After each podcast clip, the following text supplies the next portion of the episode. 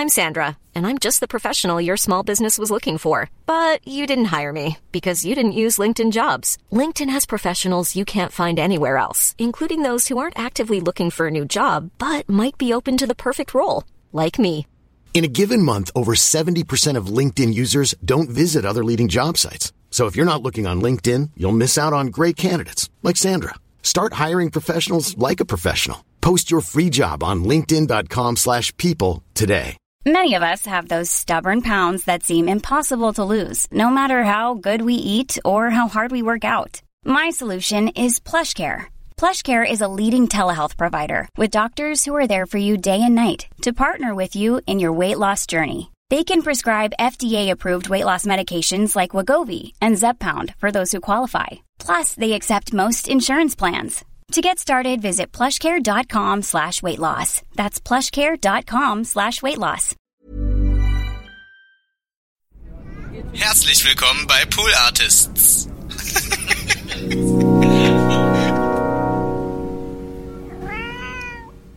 Und ich habe mich so unbesiegbar gefühlt, so mächtig gefühlt. Und ich habe jede Sekunde schon im Taxi geliebt. Ich habe den Leuten so rausgewunken aus dem Fenster. Also ich hab- war, also ich war unbesiegbar in dem Wow. Moment. Und das auch den ganzen Abend. Ich muss unheimlich peinlich ausgesehen haben, weil auch wie, wie ich in den Schuhen gelaufen bin. Das muss so honkig ausgesehen haben und so lächerlich. Aber es war mir alles so egal, weil ich war endlich im Fummel. So. Ja. Und das, äh, den, den Abend werde ich nie vergessen. Und auch nicht die Schmerzen, die ich nach diesem Abend an meinen Füßen hatte.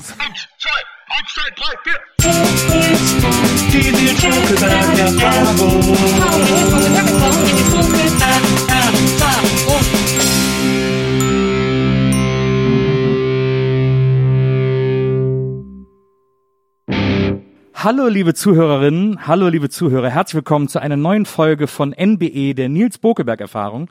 Und ich habe heute einen Gast hier, auf die ich mich wahnsinnig gefreut habe. Sie war schon mal bei WIMAF zu Gast äh, mit Maria und ich durfte sogar auch schon mal in ihrer Show zu Gast sein. Jetzt ist sie wieder bei mir und demnächst bin ich dann wahrscheinlich wieder bei ihr. Herzlich willkommen, äh, die, die für mich tollste Drag Queen äh, mindestens Deutschlands, äh, Jurassica Parker. Hallo. Hallo, Nils Buckelberg. Oh, ja. Schön, dass ich eingeladen bin bei dir. Ja, ich freue mich total, dass du Ja. da bist. Ähm, Jurassica, äh, du bist ja, äh, du kommst, ich gehe direkt, ich steig direkt, direkt rein jetzt, Also okay. nee, erstmal kurz, das muss ich immer vorher erklären. Äh, die Nils Bokelberg Erfahrung. Ja. Äh, die Idee davon ist, dass die Gäste sich so wohl wie möglich fühlen. Deswegen Ja. fragen wir vorher, was, was äh, unsere Gäste zum Beispiel für Snacks haben wollen oder für Verpflegung. Hat mich sehr verstört, ehrlich gesagt. du wolltest weil wissen, was zu knabbern. So genau, ja. Äh, deswegen haben wir hier Flips und Gummibärchen. Sehr süß gestaltet, ja. Und äh, du trinkst natürlich immer gerne Sekt, das kennt man ja auch aus deinen, äh, aus deinen Live-Shows, wo du immer ein Riesensektglas hast. Wir haben das größte Glas äh, äh, rausgekramt, das wir finden konnten. Ja, ist, ist okay. Ja. Ist okay. Hast du ein Säckchen da für mich? Ja, also ich habe jetzt hier zum Beispiel, ich habe verschiedene Sekte. Ich habe hier ein äh, Frizzante 3000. Ein Muscatella. Ich glaube, das ist ein Sekt. Frizante Der 3000. Frizzante ist ja Hört immer. Sehr Guck mal, das ist wie so, wie so ein Heavy Metal Cover. Ja, das, sowas gefällt dir doch bestimmt. Ja, oder? ja, na klar. Das ist von so, das ist von so Typen aus München. Die haben so einen super Weinladen. Äh, Die haben mir den mal geschickt zum Probieren. Gib mal her. Ja, ich gebe ihn dir. Mhm. Ich habe auch noch einen anderen Sekt, aber ich habe gedacht, wir fangen einfach mal mit dem an. Trinkst du auch ein Schlückchen Ja, mit? klar, ja? natürlich. Ja? Na, weiß Das- ich ja nicht. Ich lass dich doch nicht alleine. ich habe mir aber extra das kleine Glas gegeben, weil äh, ja, oh, der sieht gut aus. Hm, lecker, vielen Dank. Sehr sprudelig. Ja, das ist die Hauptsache. Und äh, was wir auch mal machen, ist, dass wir für unsere Gäste dann äh, versuchen herauszufinden, wer ihre Idole sind oder Vorbilder oder wen sie irgendwie toll finden.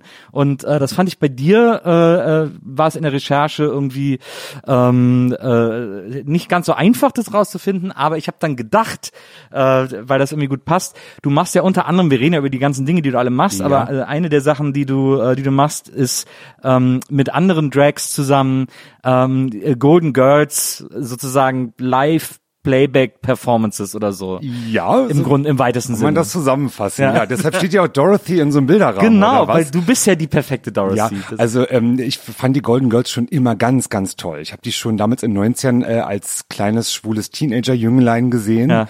Und ich finde auch nach wie vor ist diese Serie immer noch unheimlich aktuell, äh, auch für ihre Zeit sehr progressiv. Da wurde schon ganz oft Themen äh, ähm, thematisiert, ähm, die immer noch jetzt von Belang sind. Ja. Und ich finde, dass die halt, eigentlich ist es eine schwule WG. Das, die, die alten Frauen sind eigentlich wie so schwule Tunden, die zickig miteinander sind, aber auch viel Spaß im Leben haben. Deshalb, ich glaube, deshalb sind so viele schwule Menschen auch oder queere Menschen springen da so drauf an. Und ich liebe es. Und Dorothy ist mein alter Ego. Dein Spirit Animal, oder? Total. Ja. Also diese, Ja, ja, die, die. Art auch von ihr und so, Ja, dieses, so dieser dieses liebevolle herbe- Sarkasmus. Ja, und dieses Herbe auch. Und Ja. dann ist sie auch sehr groß und auch ein bisschen honkig in ihren Bewegungen. Also es einfach, das war klar, ich wollte schon immer das als Show auf die Bühne bringen und es war schon mal klar, ich bin Dorothy. Ja, ja, sehr gut. Äh, Dann haben wir ja das Bild richtig gewählt, Ja. äh, weil wir hier ein schönes, ein schönes Foto von Dorothy hingestellt haben. Ähm, ja, ich Prost. sag erstmal Prost, wir stoßen erstmal an. Genau. ja. Schön, dass du da bist. Zum. Gerne. Oh, der ist aber fruchtig. Sehr fruchtig, ja.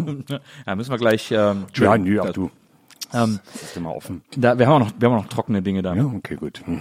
Ähm, äh, so, äh, fangen wir an. Also du bist in, äh, in, in Neukölln äh, geboren und ähm, und äh, bist dann irgendwie, also ich finde es interessant, wenn man versucht, äh, Dinge über dich herauszufinden. Das ist Okay. äh, Bin ich so ein Buch mit sieben Siegeln oder was? ja, ich finde, ich, ich finde das so spannend, weil äh, bei dir ist, also erstmal finde ich, dass du äh, auch in Interviews und so, es, es wechselt immer alles, also alles vermischt sich bei dir immer so zwischen äh, zwischen äh, Jurassica, ähm, zwischen äh, deinem deiner deinem wahren Ich Ja. ähm, und äh, das Ja, ich, ich, verstehe. ich, ich finde das so gut, dass du da auch keine, du ziehst da nicht so Grenzen, weißt du, andere würden sagen, ja, das ist meine Kunstfigur und äh, in deren Namen spreche ich jetzt nicht, sondern für dich vermischt sich, ist es einfach so alles immer gleichzeitig präsent. Ja, ähm, das, das stimmt tatsächlich. Ich war gerade neulich in einem anderen Podcast von einer guten Drag-Kollegin, Barbie Breakout heißt die, ihr Podcast heißt Tragisch, aber geil. Und äh, da hat sie auch, ähm, hat sie das genau dasselbe gesagt, weil sie hat viele Drags oder äh, queere Performer zu Gast und die hat mir auch gesagt, ich bin, wenn ich im Fummel bin, genauso wie wenn ich normal als Mann in Jeans und T-Shirt vor einem sitze. Ja. Und das stimmt tatsächlich anscheinend. Irgendwie ist das bei mir alles ein und dieselbe Person. Natürlich, Jessica ist ein bisschen exaltierter, ein bisschen frecher, das darf man sich auch erlauben, aber Ja. Ich trenne da selten, weil ich finde, es macht auch die Figur authentisch. Ja. Ähm, du hast in einem Interview gesagt, du äh, hättest, ich glaube so um 2004 rum, ähm, also du bist damals ein bisschen ausgegangen in Berlin und so und äh, auf, auf queeren Partys gewesen und hättest die Drag Queens gesehen, die da auch aufgelegt haben und hast gesehen, wie die angehimmelt wurden und hättest dann gedacht, boah, das will ich auch. Und Ja, interessant, weil diesen Wortlauf, wo hast du das hier? Weil das ist genau mein Wortlauf, wie ich das immer erzähle. Du, ist, äh, das ich einfach gelesen. ja, ja, gut. Ähm, ja, du, äh, da müssen wir ganz kurz ausholen. Ja, Jetzt, na, sehr ähm, gerne. Äh, weil da geht natürlich eine ganze äh, Schwule-Emanzipationsgeschichte vorher. Ja. Ich habe mich mit hatte, Ja, das, äh, guck mal, ganz entschuldige, dass ich, ja. Ja. dass ich ja kurz reingrätsche, aber äh, deswegen fange ich jetzt so spät erst an, Okay. weil ich das nie irgendwo von dir gelesen habe und dann deswegen blöderweise jetzt das Gefühl hatte, du willst da gar nicht drüber reden. Nein, ich rede über alles. Du willst das so Ähm, selbstverständlich als selbstverständlich. Nein, nein, nein, das ist natürlich überhaupt nicht selbstverständlich. Ähm, d- d- ich glaube, jeder Mensch, der ähm, nicht heteronormativ sich so empfindet, hat eine Emanzipationsgeschichte hinter sich, weil halt viel Diskriminierung passiert ist. Mhm. Ähm, und ich auch natürlich. Und das, äh, darüber rede ich natürlich gerne, weil ganz viele äh, Fans und Follower von mir sich auch damit identifizieren und mir auch schreiben, dass sie ähm, sich an mir orientieren mit meinem Selbstbewusstsein, Ja. meinem Selbstverständnis. Von daher ist es ganz wichtig, dass wir darüber sprechen. Okay, auch, ja, sehr gerne. Also in Neukölln geboren. In Neukölln geboren, im schönen Britz. Äh, Falls dir das was sagt, ja, natürlich. Nils, ja. Britzer Garten, Ja, wunderschön. ja, ja, das ist aber schon Buko. Äh, komischerweise, obwohl das äh, Britzer Garten heißt, weiß ich nicht genau. Britz ist es halt, also da- das ist ein alter Dorfkern mit einem Schloss, äh, mit einem Schloss tatsächlich, alte Dorfkirche, sehr beschaulich, ähm, sehr schöne Kindheit gehabt von einem äh, Vater, der äh, bei Mercedes Auto verkauft hat und eine Mutter, die Ha- Hausfrau war. Also alles sehr beschaulich. Dann nach Rudo gezogen, äh, 88, in eine Einfamilienhausgegend, unheimlich konservativ. Konservativ. Hell on earth. Ja, Ja. naja, also als Kind nimmt man es nicht so wahr, Na ja, aber klar. jetzt als 40-jähriger Mann muss ich sagen, boah, nie hinziehen wollen. ähm, und natürlich dann irgendwann entdeckt, dass ich auf Kerle stehe. Das ist einer schon als Kind natürlich auch schon gemerkt, ähm, worauf man guckt äh, bei Trickfilmen. Hab ich, war ich immer in die Prinzen verliebt und Ja. nicht in die Prinzessinnen und so. Aber das, sich, das- sich das selbst einzugestehen, das ist ein langer, langer Prozess. Man denkt immer, es ist eine Phase und irgendwann wächst sich dann auch nochmal wieder auf Frauen, aber das ist nie vorgekommen. und hat auch noch nie Sex mit einer Frau. Und äh, natürlich dann die ganze Coming-out-Phase, das den Eltern gesagt, den Freunden gesagt, das war eine sehr schwere Zeit einfach sehr emotional, sehr auffühlend und da muss man erstmal mit zurechtkommen, ähm, dass man anders ist hm. und und sich immer wieder erklären muss. Wie alt, wie alt warst du denn, zu, als du es deinen Eltern gesagt hast zum Beispiel? 17. Ah, ja. 17, also relativ spät. Ich kenne ganz viele, die sich viel früher geoutet haben. Ja. Ähm, aber natürlich, ähm, wenn du in diesem konservativen Umfeld aufwächst, das ist, meine Eltern haben null Kontakt mit, äh, mit queeren Menschen mhm. gehabt. Mhm. Und da war ich natürlich erstmal ein Alien für die auch. Und mhm. äh, sind damit, äh, haben, haben sich aber damit arrangiert, mussten sie auch. Ich sage mal so, ich habe die beiden dazu gezwungen, damit umgehen zu müssen, weil ich das dann einfach für selbstverständlich angesehen habe. Und ich habe meinen Freund damals mit nach Hause gebracht und die wussten, der, der schlief in mir in einem Bett und bestimmt gibt es da auch Geschlechtsverkehr und ich habe die einfach reingeschmissen. ähm, und ähm, ja, und das hat ganz gut funktioniert. Ja. Und dann kam irgendwann, und jetzt kommen wir wieder auf deinen Anfangspunkt, und dann habe ich irgendwann so mit Anfang 20 die äh, Partyszene überhaupt erst entdeckt in ja. Berlin. Ich habe sehr spät angefangen. Ja. Und dann bin ich auch in Berührung mit Drag Queens gekommen. Und äh, damals war die Szene hier viel, viel, viel kleiner. Das, ähm, ja. Also das war so Anfang der 2000er, 2003, 2004, schon ein Weilchen her. Mittlerweile schießen die Drags aus dem Boden wie äh, junge Pilze, was ich großartig finde. Damals gab es so fünf, sechs, sieben bekannte Drags, die. Und das ist schon viel, also muss man sagen. Ja, findest du? Ja, also ich kann mich Mitte der 90er in Köln erinnern, da gab es eine. Äh, die kannten wir alle und wie hieß die? Äh, oh, das äh, liegt die ganze Zeit, wie die hieß. Ich weiß nur, wie äh, ich kenne nur ihren Jungsnamen. Ja. Äh, aber ich weiß nicht mehr, wie sie wie, wie sie sich als Drag genannt hat. Na gut, ist ja auch egal. Ja, aber das die habe ich immer getroffen und das war immer großartig. Die hatte immer einen Bauchladen. Ich glaube, die ist auch Candy. Ich glaube, sie hat sie sogar Candy genannt. Ah ja, okay. Äh, und hatte in unserem Stammhausclub immer einen Bauchladen da war mit Süßigkeiten und so und hat die dann irgendwie in die Süß. Leute verteilt. Na, ja. Na, Gut, der Berlin hat ja schon mal eine größere Partyszene Eben. gehabt als ja, andere genau. Großstädte. Hm, von daher gab es ja auch mehr. Und ich glaube auch dieses, hm, dass, dass äh, Drag Queens oder damals äh, gab es das Wort Drag Queen noch nicht. Ja. Ähm, da war in Berlin wurden wir, waren wir Transen. Transvestiten, ja. Ne, nicht Transvestiten, nicht Transen. Also ja, okay. in Berlin waren wir Transen. Ja. Und das Wort war ganz normal. Ich finde, jetzt ist es ähm, zu Recht ein bisschen negativ behaftet mhm. einfach. Aber damals äh, gab es ja auch noch die ganze Transgender-Diskussion mhm. und das gab es damals noch alles gar nicht. Es war alles noch in den Kinderschuhen mit, äh, mit ähm, bunter, vielfältiger Gesellschaft und allem drum und dran. Und das fand ich ganz toll. Ich habe ja auch schon früher als kleiner Junge Kleider angezogen. Ich habe schon immer Kleider ah. angezogen. Ja. Also mein erstes Kleid war das Hochzeitskleid meiner Mutter. Da muss ich so sechs vielleicht gewesen sein, ja. habe ich im Schrank gefunden und ich war auf einmal, ich wollte es unbedingt anziehen, weil ich eine Prinzessin sein wollte. Ja. Und ähm, und das zog sich so durch mein Leben durch, ähm, dass ich eine Frau darstellen möchte. Ich möchte keine Frau sein, aber ich möchte eine darstellen. Hast du denn auch? Äh, ich kann mich erinnern, dass ich äh, als Kind mit meinen Eltern oft, äh, als nur drei Programme gab, damals wir wir die Älteren ja, erinnern uns. Gott, äh, das wird da, immer so furchtbar an, so wie damals, weißt du noch. Oh. und äh, ich kann mich erinnern, das war glaube ich auch so mein allererste Berührungspunkt überhaupt mit äh, Drag waren Mary and Gordy. Ja, meine äh, auch. Die immer ja. in der ARD irgendwie so Specials hatten und so. So große Shows hatten. Die, genau, ja, genau. Ähm, die waren natürlich für mich waren die, äh, also das war wie, das war wie Weihnachten für mich, wenn die kamen. Ja. Meine Oma war ähm, ich würde sagen, ich, ich meine, die ist früh gestorben. Ich glaube, die ist gestorben, da war ich 13. Also ich habe wirklich nur noch verklärte Kindheitserinnerungen ja. an sie. Ähm, aber ich erinnere die als recht ähm, offene und auch ein bisschen eine queere Person, ja. weil sie war Schneiderin, und hat mich schon immer als Kind verkleidet. Also die ja. hat mir dann Hüte aufgesetzt, mhm. hat mir Schmuck gegeben, den durfte ich anziehen und dann haben wir halt so feine Damen gespielt ja, miteinander. Super. Und also sie war immer schon sehr so, wenn der Junge Kleider anziehen will, dann soll er es doch machen, so, ja. ne? Ja, und das, von daher ist, erinnere ich mich gut an sie. Und die hat mit mir auch immer Mary und Gordy geguckt, wenn es im ersten dann kam, um ja. 2015. Da durfte ja, genau. ich auch noch aufbleiben. Ja. ja, obwohl ich ja acht schon hätte ich im Bett sein müssen. Ja. Hat Oma immer gesagt, ach, komm, ist doch egal. Ja. Ist halt um zehn ins Bett, ne, so. Und das fand ich großartig. Aufregend. Und dann, äh, ja, Gut, ich will jetzt nicht. Das, nee, ich fand das, ja? ich kann mich auch daran erinnern, das war so aufregend, das zu gucken. Ja. Äh, ich habe das auch als Kind, äh, ich habe mich auch immer gefreut, wenn das kam. Und äh, wenn das dann lief, Tatsächlich. ich, ja, ich habe dann auch währenddessen wurde es mir dann kurz ein bisschen fad, weil es dann so erwachsen wurde inhaltlich, also ne, weil die irgendwelche Chansons gesungen haben, die ich nicht kannte ja, man oder hat so. ja auch nicht alles verstanden. Genau, oder auch so Erwachsenen-Gags so, ne? oder so. Aber ich kann mich auch an eines der letzten Specials von den beiden erinnern, äh, wo glaube ich am Schluss sogar es ist glaube ich auch im Drag so eine mehr oder weniger klassische Nummer, äh, Mary quasi on stage äh, sich abgeschminkt hat Das- und die Perücke ja. abgenommen hat und so. Das hat ja glaube ich auch äh, Romy Haag in Berlin früher immer gemacht. Im, Das weiß ich äh, nicht so Club genau. Das so. glaube ich aber eigentlich nicht, dass Romy Haag das gemacht hat. Ähm, ja, irgendwer anders. Ich habe es irgendwann Ja, mal gel- weil gelesen. Romy Haag äh, war ja schon immer halt eher trans und ähm, lebte als Frau. Und ich glaube nicht, dass sie sich auf der Bühne Ja, stimmt, das ähm, macht keinen Sinn. abgefummelt Ja, ja. hat. Das glaube ich nicht. Na, Ähm, aber so, also auf jeden Fall, aber so eine so eine so eine typische ähm, äh, Drag-Nummer, äh, dieses dieses dieses Abschminken auf der Bühne. Ähm, Ja. Und das hat die da gemacht und da weiß ich noch, dass ich als Kind wahnsinnig gestaunt habe, weil mir meine Eltern und so alle die ganze Zeit gesagt haben, das sind zwei Männer eigentlich, die als Frauen verkleidet sind. Und das, ich habe das schon gecheckt, aber ich fand es trotzdem so faszinierend. Ich konnte, ich habe das nicht, ich habe das nicht kapiert. Das, das, ist ja auch unheimlich faszinierend. Also das merke ich ja auch immer jetzt noch, wenn ich ähm, irgendwo bin, aufgefummelt und gerade, ähm, nee, eigentlich, es hat gar nichts mit dem Alter zu tun.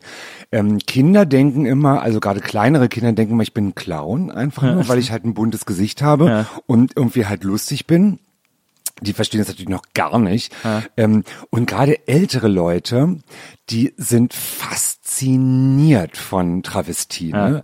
Ähm, dazwischen passiert alles so. Ne? Ich weiß auch nicht, woran das liegt, aber Männer in Frauenkleidern begeistern die Menschen. Das ist, das, ich weiß, das muss irgendwie in der menschlichen DNA liegen. Total. Dass das begeistert, ja. ja, es gab ja auch, es gab früher, es gibt's heute gar nicht mehr so diese diese großen Travestierevues. Gibt's heute die auch gibt's noch? immer noch, aber das ist ein bisschen, ich glaube, das Publikum dafür stirbt aus, Ah, ja. weil so die, der, ich meine, bei Mary und Gordy saßen halt auch eher ältere Leute im Publikum. Und diese große Travestie mit Federboa und großen Gesten, ich glaube, das wird, wird es nicht mehr lange geben. Okay. Noch vielleicht 10, 20 Jahre, aber dann ist das auch vorbei. Aber ist doch schade. Das ist schade, aber meine Güte, ähm, jede Art von Kunst verändert sich. Ja, Ja. Musik Naja. verändert sich genauso wie Travestie. Und es gibt ganz viele tolle andere Arten von Travestie, die halt zeitgemäßer sind oder jüngeres Publikum ansprechen. Ja, da hast du natürlich recht. Ähm, dann, äh, und dann, also wie gesagt, dann bist du, dann hast du angefangen auszugehen, hast du angefangen die die schwulen Szene, die äh, queere Szene in Berlin zu entdecken, die ganzen Ja. Partys und so, und hast da das erste Mal Drags so richtig wahrgenommen als Ja. als Party-Sache. Ja, ähm, weil Berlin war eine, ich, ich möchte jetzt sagen im Nachhinein, ich glaube, es war die einzige Stadt, in der es eine Clubkultur gab, in der äh, Drag Queens ähm, DJs waren. Das äh, es ga- gab es früher in anderen Städten nicht, soweit ich weiß. Naja. Ähm, aber es wird immer erzählt, dass äh, Berlin das sozusagen erfunden hat, in Anführungsstrichen. Ja. Und ähm, von daher waren, waren äh, Queens im Nachtleben schon immer die Stars gewesen zu meiner Jugendzeit so. Und die wurden gefeiert und hofiert und das ähm, und tatsächlich ähm, habe ich, glaube ich, dann zum ersten Mal gemerkt, ah, das kann mein Kanal sein, um meine Geltungsbedürftigkeit irgendwie ausleben zu können, ohne für meine Freunde und Familie zu anstrengend zu werden, weil ich war schon immer jemand, der wenn ich irgendwie ähm, als Jugendlicher auf der Straße war und dann war da so ein Pups-Kamerateam von irgendeinem Regionalsender, der irgendeinen Beitrag für ein Magazin gedreht hat, war ich immer so, kommt und holt mich. ich, ich war mal kurz davor, der, dem Kameramann zu sagen, ich möchte auch. So, also jetzt im Nachhinein, aber ich habe so gedacht, dann ist das der große Durchbruch, wenn ich da mal durch die Kamera laufe. So, ja. Ich wollte schon, wenn das wirst du auch kennen von Absolut, deiner Vergangenheit, total, ja. absolut, ich meine, ja, du ja. bist da sehr früh ins Fernsehen gekommen, worum ich dich immer noch beneide, ehrlich gesagt. ähm, und äh, von daher, und da habe ich aber gemerkt, das ist vielleicht, man kann mein Kanal werden, um, um das irgendwie, ja, um das irgendwie zu schaffen, ähm, gehört und angesehen zu werden. Aber ich, also ich finde das, äh, ich finde das äh, äh, total rätselhaft, nicht rätselhaft, aber ich finde es so erstaunlich, dass man, dass man da in einem, in einem Laden steht und das beobachtet und denkt, das ist, das ist meine Ausdrucksform, das ist Ja, ja, du, äh, was ist das daran rätselhaft? Ja, weil das, weil das so, das scheint mir so ein komplizierter Weg zu sein. sich zu denken, ich muss mich als Frau verkleiden, um dann die Dinge erreichen zu Ja, können. du, die das ist halt einfach, ich glaube, es ist einfach in einem drin oder nicht. Und wenn man halt eh schon Bock hat, sich als Frau zu verkleiden und dann irgendwann checkt, ach okay, da gibt's Leute, die finden das geil, wenn du das machst und du kannst damit sogar noch ein bisschen Kohle verdienen, ähm, dann denkst du, okay, super. Naja. Ja, und das, das war so ein, so ein, so ein Schalter wurde dann umgelegt bei mir, ne? Und, und hattest du jemals Angst, dass das, oder hattest du, gab es irgendwie so äh, Punkte in deinem Leben, wo du die Sorge hattest, dass du nicht wirklich weißt, ob das jetzt sozusagen einfach eine, eine, sagen wir mal, ich weiß nicht, wie ich das erklären soll, eine, eine Sonderform künstlerische Ausdrucksweise ist, die dich da interessiert, oder ob das irgendwie ein Kink von dir ist oder so, oder ob du das irgendwie Kink meinst du ein Fetisch? So. Ja, genau. ja. Ähm, nö, das gar, also das ist, ich, wenn, also Travestie oder Drag ist für mich absolut unsexuell. Ja, ist für mich auch. Ich Ja. find, aber ich finde es so interessant. Ich habe immer so, ich will, ich versuche immer so raus oder ich überlege immer, ob es einen Punkt gibt für Leute, die Drag machen, äh, wo sie nicht, wo sie nicht sicher waren, ob das jetzt ihre Mhm. ihre Kreativität ist oder ihre ihre Vorliebe. Da muss man sich auch gar nicht sicher sein. Also ich kenne ich wirklich so, so viele äh, Drags und äh, das sind schwule Männer wie ich, die Frauenkleider tragen, aber es sind halt auch ähm, Transgender äh, Frauen, die halt aber noch einen Penis haben, aber schon gemachte Hupen, aber trotzdem Drag machen als Mhm. Drag Queen, aber als Frau lieber. Also es gibt ja, es ist ja wirklich unheimlich vielfältig, diese Szene. Und da verschwimmen auch die Grenzen zwischen sexuell und nicht sexuell. Also ein paar von, die ich kenne, die machen auch mal einen Fummelsex, weil das natürlich, wie explizit darf man hier werden in deinem Podcast So explizit eigentlich? wie du willst. Das okay, ist, gut. Äh, alles offen. Weiß ich ja immer nicht. Ne? Ja, natürlich. Ähm, weil also Gut, dass du fragst. Ja, ähm, also tatsächlich ist es halt so, dass es eine große, große Anzahl von und ich möchte behaupten dürfen, es sind heterosexuelle Männer, man weiß es natürlich nie, ähm, die halt auf Männer in Frauenkleidern unheimlich abfahren. Also und wahrscheinlich sind die gar nicht so heterosexuell, sondern die wollen halt eher auch mal einen Schwanz sehen, aber können dann sagen, ich habe gedacht, das ist eine Frau. Also ich weiß ja nicht so genau, wie die Ja, wirklich ja. hetero Zwinky sind. Zwonky. Ja, ähm, und das ist das ist natürlich immer der Fall. Also ich war gerade neulich wieder in einer Kneipe, dem Rauschgold am Mehringdamm, das ist meine Stammbar, und ich war da ähm, im Fummel, weil ich von einer Veranstaltung kam aus dem BKA-Theater und dann kommt eine Jucke, äh, eine Jucke, eine Gruppe junger, eine Gruppe junger Männer rein. Du sagst, wenn ich zu viel rede, ja? Äh, alles gut. Okay. Ich, äh, hör nicht auf. eine Gruppe junger Männer rein, so zwischen 25 und 30. Ähm, und du, ich, ich habe ja mittlerweile den Radar nach 20 Jahren Travestie und du wusste sofort, die sind Transenficker und die wollen halt einfach nur einen gelutscht bekommen von, einem, von einem Mann im Frauenkleid und so. Und man sieht es schon an den Blicken, dann die, die gucken dich an und dann machen sie so, lecken sie sich so verführerisch über die Lippen und ich denke mir so, boah, ey, Alter, wie peinlich, ey. Also, ja, naja, weil das ist halt so offensichtlich so, weißt du, so, also, die machen halt so Pornogesichter, ja, und wollen damit dann so aufreizend sein. Und ich bin mir ganz sicher, in der richtigen Stimmung und wäre ich irgendwie so auch völlig druff und drüber, äh, würde ich dem auch dann äh, nachgeben, aber es war in dem Fall überhaupt nicht der Fall. Aber der hat jemand anders gefunden aus dem Laden. Ähm, der noch nicht mal ein Transvestit war. Also der ist eigentlich äh, Drag Queen, aber war als Boy da. Aber egal. Aber es gibt ganz viele, ganz viele ähm, Heteromänner, die darauf abfahren. Du hast mal äh, in einem Interview gesagt, ähm, du glaubst, dass äh, Heteromänner darauf abfahren, weil Drag Queens äh, so aufgebrezelt rumlaufen, wie sie sich von ihren Freundinnen immer wünschen. Sag mal, wer recherchierst du das alles selber? Ja. Du bist das wirklich gut informiert. Also ich habe natürlich auch eine Redaktion, die für mich schon äh, Ja. eine tolle Vorrecherche macht und ich gehe dann immer noch mal Google noch mal ein bisschen hinterher. Toll, also weil ich muss ja sagen, ich bewundere mal Leute, die so viel recherchieren. Ich finde, so. dann macht's mehr Spaß. Also für Ja. mich ist das auch, ist das so der Spaß an Nee, der ich Sache. finde es ganz toll gerade. Das freut mich sehr. Hm, Was war die Frage? Ähm, du hast mal gesagt, dass du glaubst, dass äh, Heterotypen darauf stehen, weil Drag Queens Ah. sozusagen äh, Ja. so aussehen, wie, wie sie sich von ihren Freunden manchmal wünschen würden, von ihren Freundinnen. Naja, ich weiß nicht, ob ich da noch hinterstehe. Das ist auch schon ein bisschen älteres Interview. Ja. Natürlich, es gibt viele Drags, die die ähm, sekundären Geschlechtsmerkmale der Frau halt exaltieren. Große Brüste, dicker Hintern. Ja, aber ich glaube, das ist es gar nicht. Sondern? Ich, ja, ich, weil ich finde, ich fand das nämlich ganz schlau von dir. Ich glaube, es ist tatsächlich so. Ich glaube, ich glaube, die Idee von Drag oder eine Idee von Drag Ja. ist es sozusagen eine Ultrafrau darzustellen. Ähm, Drags sehen ja aus wie Frauen auf elf gedreht. Äh, äh, auf elf gedreht. ja, so an, am Lautstärkeregler sozusagen, Ach so. am optischen Ja, da Lautstärkeregler. gibt es auch ganz viele andere deshalb, ne? Also Ja. es gibt ja so viele Spielarten von Drag. Natürlich, ähm, ich meine, warum wir quälen uns nicht umsonst in diese hohen Schuhe rein und ähm, tragen so einen Nuttenfummel und haben diese Haare, die unheimlich schwer sind, aber Ja. weil die halt geil aussehen. Und man kann sie nicht ins Gesicht fassen, weil so viel Schminke drauf ist. Man will halt auch nichts verschmieren. Es ist, Drag ist wirklich anstrengend. Ja. Ja, das glaubt man immer nicht, aber man ist eingeschnürt, man ist hochgepusht und aufgepimpt und kann eigentlich nichts machen außer schön sein, im, im schlechtesten Falle. Ja. Und das muss natürlich irgendwelche Knöpfe drücken bei Männern. Aber ich, vielleicht, ich glaube aber auch wirklich, dass bei vielen der, der die Fantasie dazu ist, dass die halt doch insgeheim wissen, die haben halt auch einen Penis darunter. Ja. Und dass das auch das Spannende ist. Bestimmt. Ja. Und ähm, dass halt ähm, sozusagen, dass sie halt diesen das, das, ähm, das optische weibliche, aber die wissen, da steckt ein Mann drunter. Also das heißt, der ist genauso notgeil wie ich.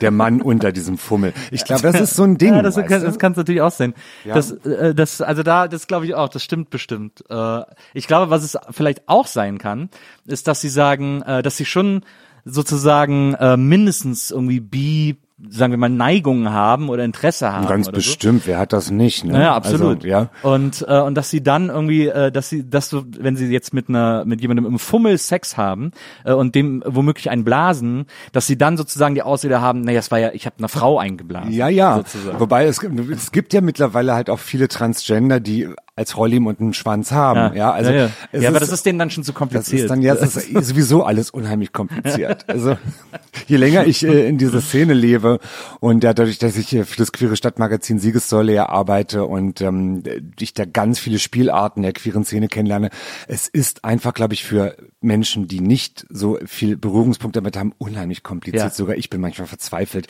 wenn es schon wieder neue Schreibweisen von Gender, Gender-Schreibweisen gibt und wie wird trans geschrieben, ob mit oder ohne Stern und ja. also alles, das Na, ist wirklich, das ist alles sehr kompliziert. Ja. Das ist, das, das stimmt tatsächlich. Ich finde auch, es gibt ja zum Beispiel auch queer zu definieren, ist ja, da verzweifeln ja äh, Wissenschaftler dran.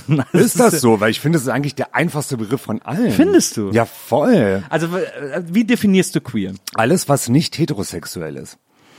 Basta. Das stimmt, aber das, da würde ich fast widersprechen. Okay, dann widersprich mir. Da würde ich fast widersprechen, weil ich habe das Gefühl, dass zum Beispiel so eine, ähm, so eine, so, so kinky Sachen, also äh, auch Dinge, die zum BDSM zählen zum Beispiel, ja. auch unter dem Schirm queer äh, mitfirmieren. Und die gibt es aber durchaus in einem heterosexuellen äh, Rahmen. Okay, das ist natürlich, ja, aber findest du nicht, dass es ein Unterschied ist, ob es mh, hm, eine eine Spielart, eine sexuelle Spielart zwischen zwei Menschen ist, wie zum Beispiel BDSM, ja. oder ob es, das ist, das sucht man sich ja aus, weil man Bock drauf hat und das, ja. davon geil wird.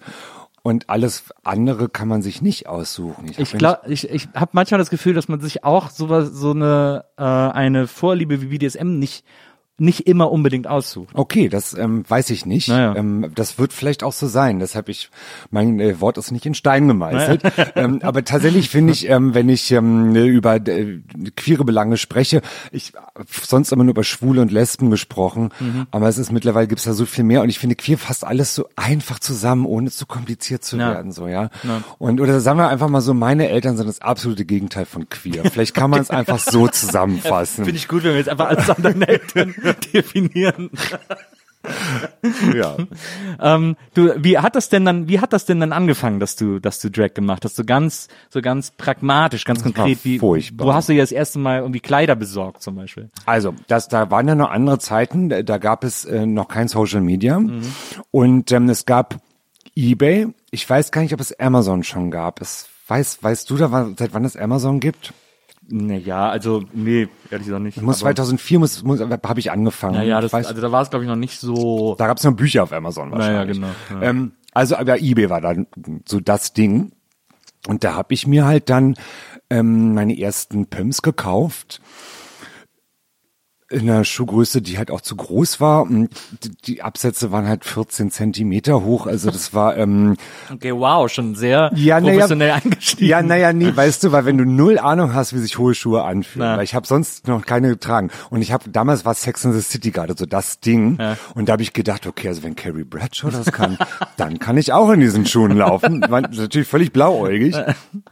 und äh, habe mir da auch schlimme Haare bestellt, so, so, so, eine, so eine blonde Ponyperücke und halt bei H&M Rock gekauft. Ich bin zum ersten Mal als Junge in die Frauenabteilung gegangen, was mir damals unheimlich peinlich war, ja. auch so Strumpfhosen zu kaufen oder ähm, das war mir so peinlich oder BH musste ich mir auch kaufen. Weil mittlerweile gehe ich da hin und ich kaufe das Zeug einfach, ja. ist mir scheißegal, was die Leute denken. Ja. Ähm, aber es war damals eine große Überwindung. Und Hast du dir dann auch so eine Geschichte zurechtgelegt? Ja, ich kaufe das für meine Freundin oder so? Nö, also das habe ich nicht gemacht. Ich habe mit meinem besten Freund damals mitgenommen, ähm, auch schwul. Und äh, wir haben das dann einfach gemacht. Ich hatte dann Begleitung und ähm, letztendlich, ich glaube auch schon damals, hat das kein Kassierer, keine Kassiererin interessiert, Klar. warum ich jetzt Strumpfhosen kaufe. Ja, also, und ich glaube, es ist viel peinlicher, wenn man dann beim Kassieren sagt, ach, das ist übrigens nicht für mich, sondern für meine Freundin. So, also ich glaube, da, da, dann ist das viel peinlicher. Und dann habe ich alles zusammen gehabt. Das war eine Vorbereitungszeit, ach bestimmt von ein paar Wochen, weil ähm, bis alles so da war. Und da habe ich das so gehortet wie so ein Schrein und habe das schon so dann immer zu Hause angezogen, guck, wie ich dann aussehe. Und ähm, es gab einen festen Termin. 2004 und zwar im Oktober äh, Hustler Ball, das ist so eine schwule Porno-Party, ähm, wo alle Porno-Labels und alle Pornostars halt auf der Bühne ficken und ähm, und halt ähm, und das also eine sehr sehr bekannte äh, schwule Party. Ähm, die sehr sexpositiv ist und wo viel Fetischklamotten getragen werden. Und das war damals das Ding in Berlin, da musste man hingehen als Schwuler. Und da bin ich dann im Fummel hingegangen und das war, ich habe mich extra von einer Bekannten schminken lassen, die Friseuse war, die hat mir aber halt auch die hat mich halt so geschminkt, als wäre ich eine echte Frau, so ein leichtes Tages-Make-up hat die mir gemacht Ja. und das sah halt unheimlich beschissen aus. Also so halt wie, wie ein geschminkter Mann halt, so, ja, der mal so irgendwie ein bisschen Mascara aufgetragen hat. Aber So der war- Sänger von so einer Gothic Rock Band. Nee, nee, nee, das war, der, der hat viel mehr als ich drauf gehabt. Viel mehr. Ähm, und aber das war scheißegal. Ich habe, als ich das anhatte und dann unten ins Taxi gestiegen bin nach Tempelhof in die Bessemer Straße zu dem, äh, das war, wie hieß dieser Club? KitKat Club war das, glaube ich, damals in der Bessemer Straße noch. Und da war die, egal. Also das dieses, dieses Zwischen-KitKat war das. Das war ja, ja, zwischen genau. KitKat Da und da war ja. die Hustler, da war der Hustlerball. Und ähm, und ich habe mich so unbesiegbar gefühlt, so mächtig gefühlt. Und ich habe jede Sekunde schon im Taxi geliebt. Ich habe den Leuten so rausgewunken aus dem Fenster. Also Ich hab- war, also ich war unbesiegbar in dem Wow. Moment. Und das auch den ganzen Abend. Ich muss unheimlich peinlich ausgesehen haben, weil auch wie, wie ich in den Schuhen gelaufen bin. Das muss so honkig ausgesehen haben und so lächerlich. Aber es war mir alles so egal, weil ich war endlich im Fummel. So. Ja. Und das, äh, den, den Abend werde ich nie vergessen. Und auch nicht die Schmerzen, die ich nach diesem Abend an meinen Füßen hatte. Aber das ist ja Hammer. Das ist ja dann so ein richtiges äh, Erweckungserlebnis. Eine zweite Geburt Ja, ja, sozusagen, total. ja. Ja. Das ist ja cool. Weil normalerweise hätte, hätte ich jetzt, äh, also bei so einer Story denkt man ja, okay, dann war es voll Horror und dann denkt man erstmal, oh nee, das ist nichts und so, aber das ist dann so. Nee, das- äh, wow, Nee, toll. Das, also mein bester Freund hat sich auch aufgefummelt. Wir waren beide im, du im Doppelpack. Der hat danach gesagt, macht er nie wieder, es gefällt ihm gar nicht. Aber ich habe Blut geleckt Ja. und wusste, das werde ich weitermachen. cool. Das ist ja toll. Ja, finde ich auch cool. Ja, Wow. ähm, ja, und dann, aber wie, aber wenn man jetzt sagt, okay, ich habe das jetzt einfach mal ausprobiert, äh, ich war auf dieser Party, ich für mich war es der absolute Hammer. Wie funktioniert dann da der Schritt zu sagen, äh, ich, ich etabliere das jetzt, ich mache da jetzt was. ich, ähm, ich würde gerne, bevor wir diese Frage beantworten, mal kurz eine rauchen gehen. Ja, na klar. Ist das du, okay? Du kannst auch hier drin rauchen. Ich den kann auch hier drin Ja, du rauchen? kannst auch hier während dem Interview rauchen, kein Problem. Ich hol den Okay. Aschenbecher, warte. Das ist, hätte ich jetzt nicht erwartet. Das ist schön. Da freue ich mich. Das riecht hier so frisch. Das ist die Nils Bokelberg-Erfahrung, da soll sich jeder wohlfühlen. Okay, na dann. Ja, dann machen wir gleich weiter. Ja.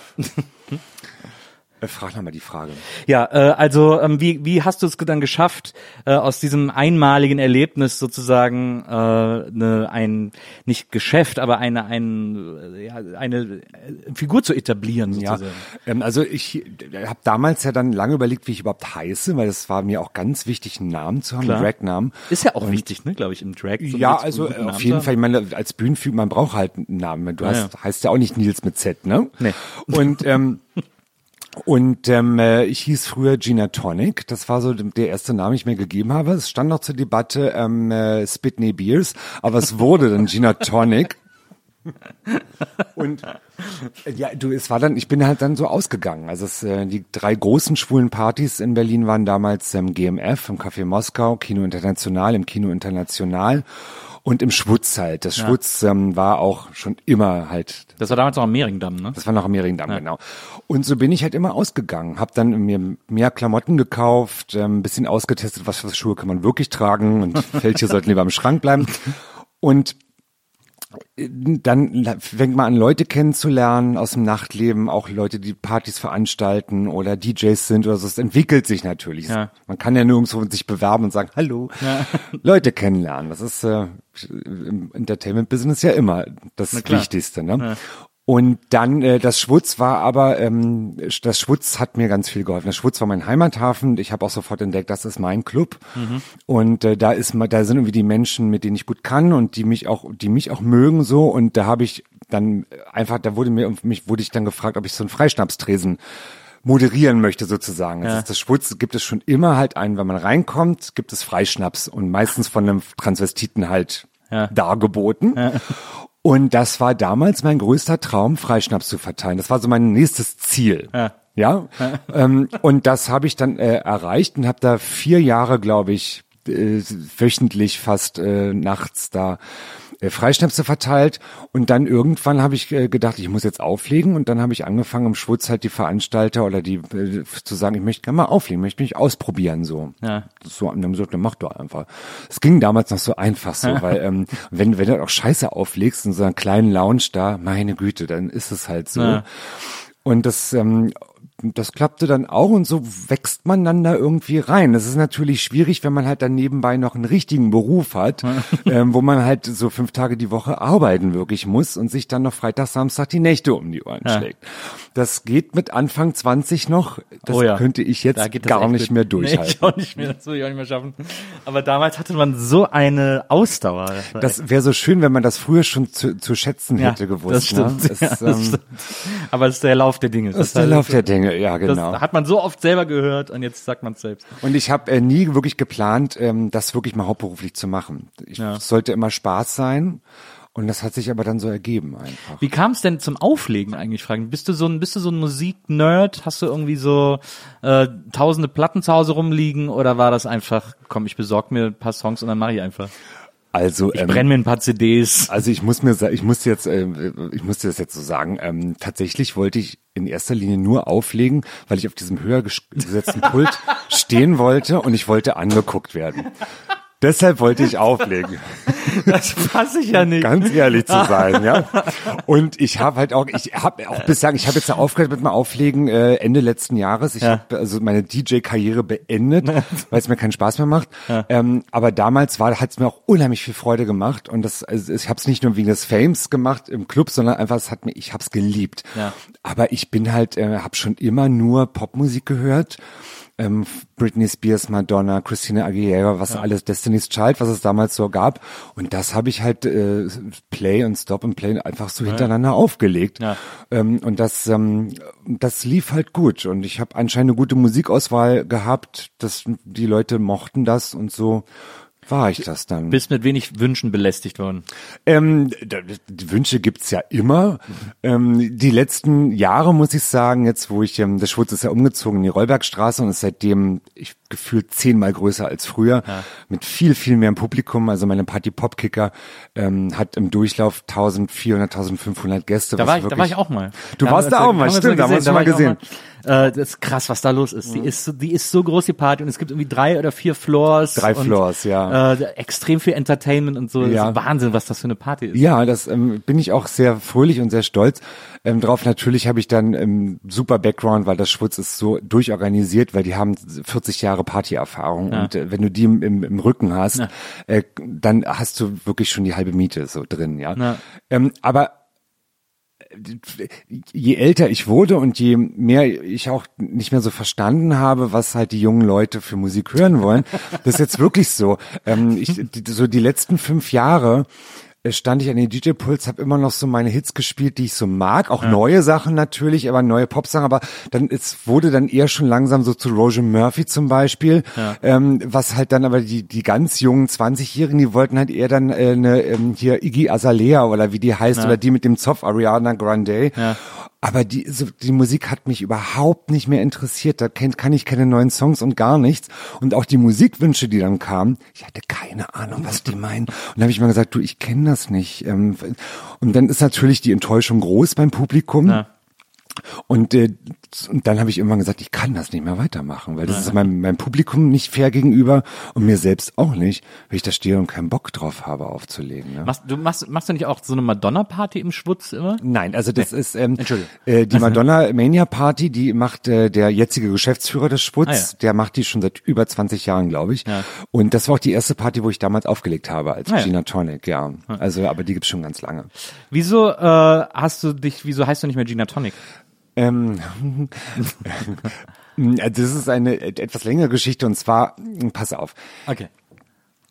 ich hab irgendwann, das war dann so 2010 ungefähr, und da habe ich mich immer gegoogelt und hab, es hat mich unheimlich genervt, dass wenn du Gina Tonic googelst, da hunderte von Gina Tonics auftauchen aus allen Ländern der Welt, weil der Name ist jetzt halt nicht unheimlich kreativ, sag ich mal. Und es gibt viele Transvestiten, die so heißen. Und da dachte ich mir schon, scheiße, ich möchte eigentlich oben sein Wärst bei doch Google. eher besser auf Spitney gegangen. Spitney Beers. ähm, nee, aber ich will oben sein bei Google. Ich möchte irgendwie gefunden werden. Ja. Und da war schon der, der, der Samen gesät. Ähm, ich muss mich umbenennen, aber hatte unheimlichen Respekt davor, weil ich da halt schon sechs, sieben Jahre im Geschäft war und man löst sich ungerne von einem Namen, unter dem man bekannt geworden ist. Hatte aber eine gute Freundin damals, die, mit der ich viele Projekte gemacht habe. Wir wohnten auch zusammen und sehr viel wir haben sehr viel kreative Dinge ausgearbeitet, ich verdanke ihr viel und die hat gesagt, ey Mario, hör zu, ey, du musst dich jetzt umbenennen, bevor es zu spät ist, weil jetzt kannst du noch. Und dann äh, gab es eine ähm, tolle, immer noch tolle Kollegin von mir, die auch im BKA spielt, äh, Biggie van Blond heißt die. Kennst du die? Äh, Also habe ich schon mal gesehen. Ja, okay. Und Biggie, äh, wir sind befreundet und Biggie sagte immer schon auf so Partys, Gina, du musst Jurassic Parker heißen oder Tyrannia Rex, such dir was aus. Und so war der Ju- Jurassic Parker immer schon in meinem, in meinem äh, Kopf drinne. Ja.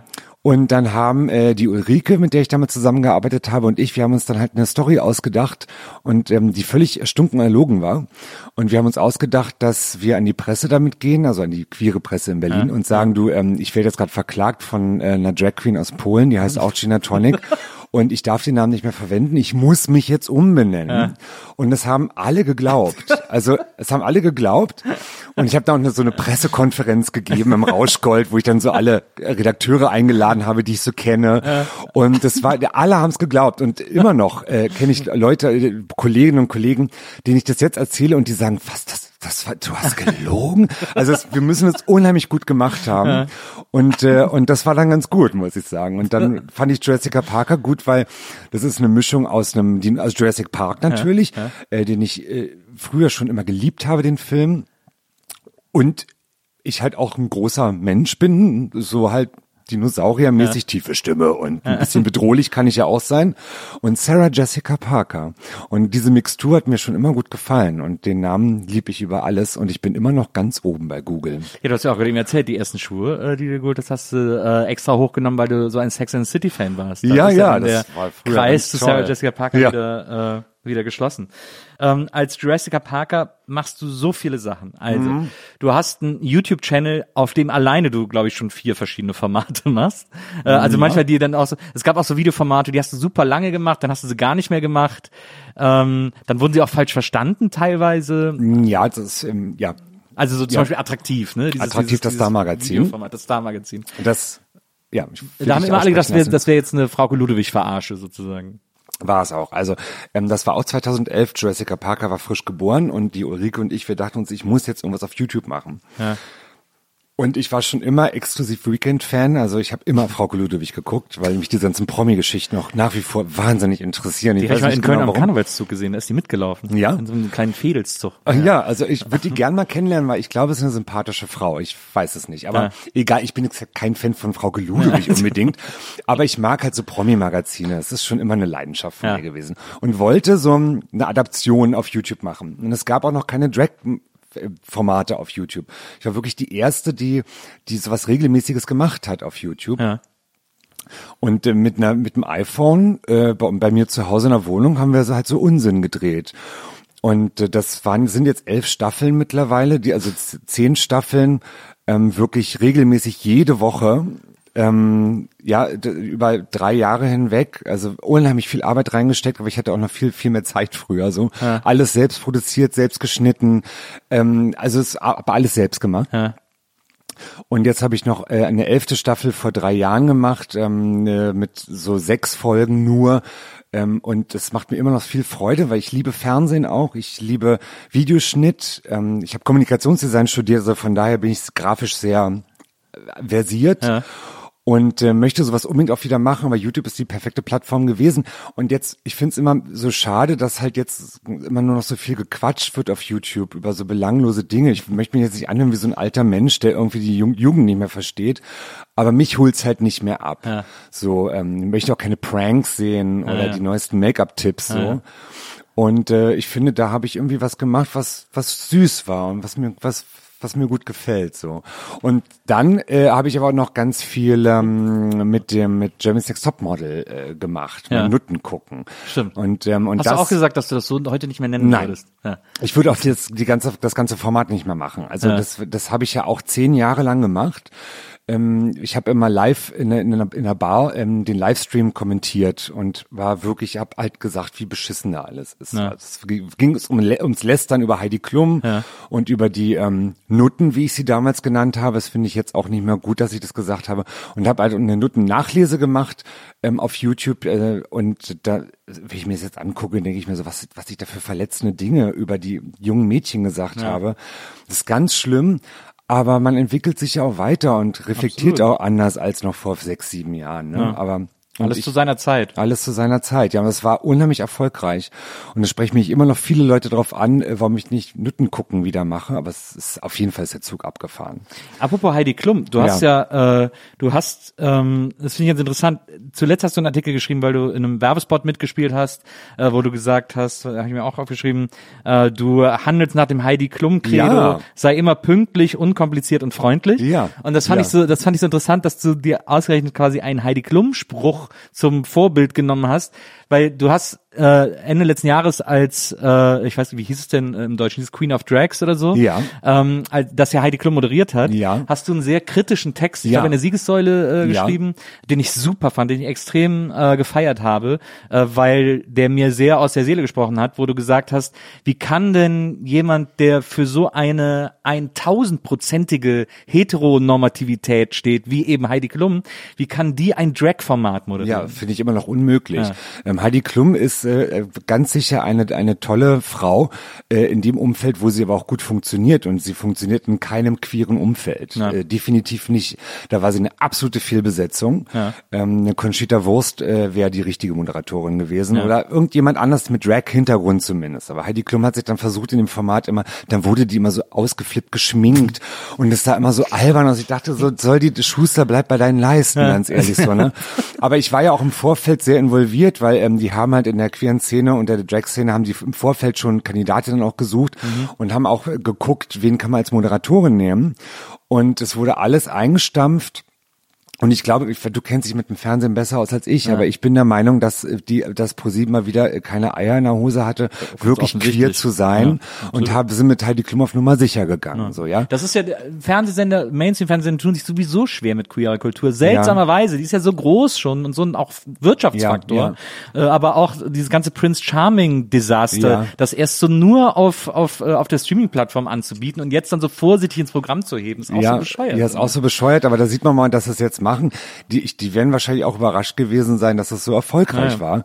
Ähm, aber schön, also wenigstens lieber spät als nie, sag Das ich da stimmt. auch Ja, mal. ja, das. Und ich fand auch Prince Charming, ähm, viele haben gesagt, das ist ja irgendwie so Klischee, aber ganz ehrlich, ich fand ähm, die, die Männer, die da mitgemacht haben, das war wirklich ein gutes Abbild der schwulen Szene und die, die wurden gut gecastet und das waren, da war natürlich die Klischee-Tunte mit dabei, die, ähm, aber so sind wir nun mal. Also, äh, das ist kein Klischee, ja. Ähm, so, das, und das, ich fand die Sendung ganz gut, muss ich sagen. Es hat Entwicklungspotenzial natürlich, aber Ja. um noch ganz kurz auf Heidi Klum zu sprechen zu kommen.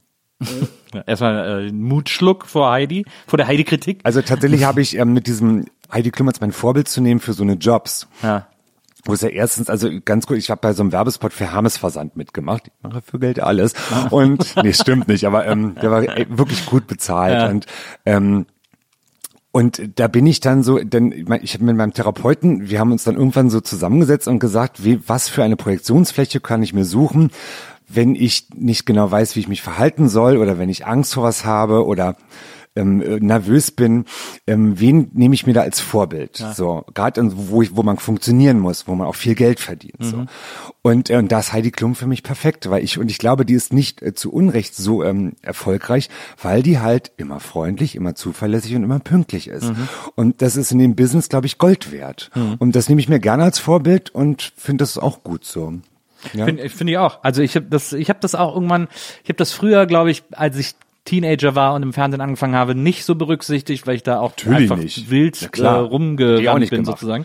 Und dann habe ich mir das über die Jahre so angewöhnt, so eine Dankbarkeit zu empfinden Ja. für die Dinge, die mir ermöglicht werden, die Ja. ich machen kann und dass ich eben nicht jeden Tag in ein Büro laufen muss, sondern dass ich so viele Sachen ausprobieren kann und trotzdem irgendwie ein Dach über dem Kopf habe sozusagen. Aber das muss man erstmal entwickeln, auch Naja. die Dankbarkeit. Ich meine, wenn man so jung ist, wie soll man da wissen, wie es normalerweise laufen könnte? Naja, ne? eben. Ja. Naja, total. Aber ähm, äh, das, also das fand ich wahnsinnig, den fand ich ganz toll, den Text, den du damals geschrieben hast. Und deswegen fand ich es zum Beispiel so interessant.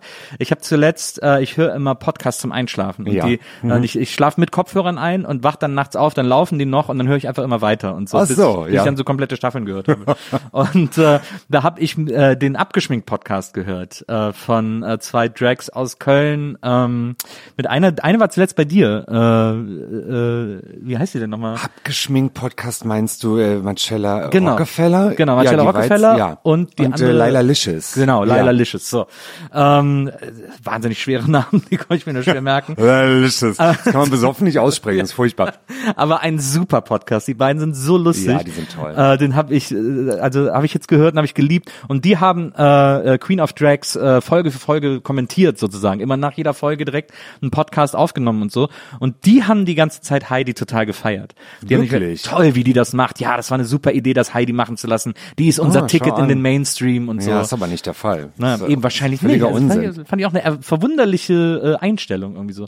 Und die haben auch extrem viel Gossip äh, im Vorfeld erzählt. Die hatten dann so einen Produzenten dabei, der hat immer so ein bisschen aufgepasst, der gesagt, ja, das sind aber alles nur Gerüchte und so, weil die Ja, halt so viele Sachen gehört haben. Weil wie du gesagt hast, quasi in der Drag-Szene äh, extrem gecastet wurde und irgendwie es auch dann irgendwie so hieß, so jeder, der in Deutschland Drag macht, wurde mindestens angemeldet äh, von der Ja, Produktionsfirma und so. so ist es auch auf jeden Fall, ja. Genau. Und dann haben Ja. die, so, die haben da so aus dem Nähkästchen geplaudert. Ja, ähm, ja.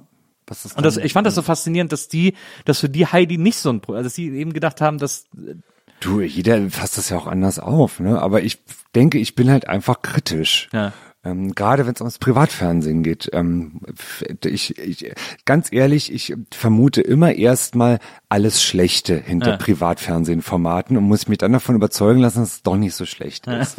ist einfach so.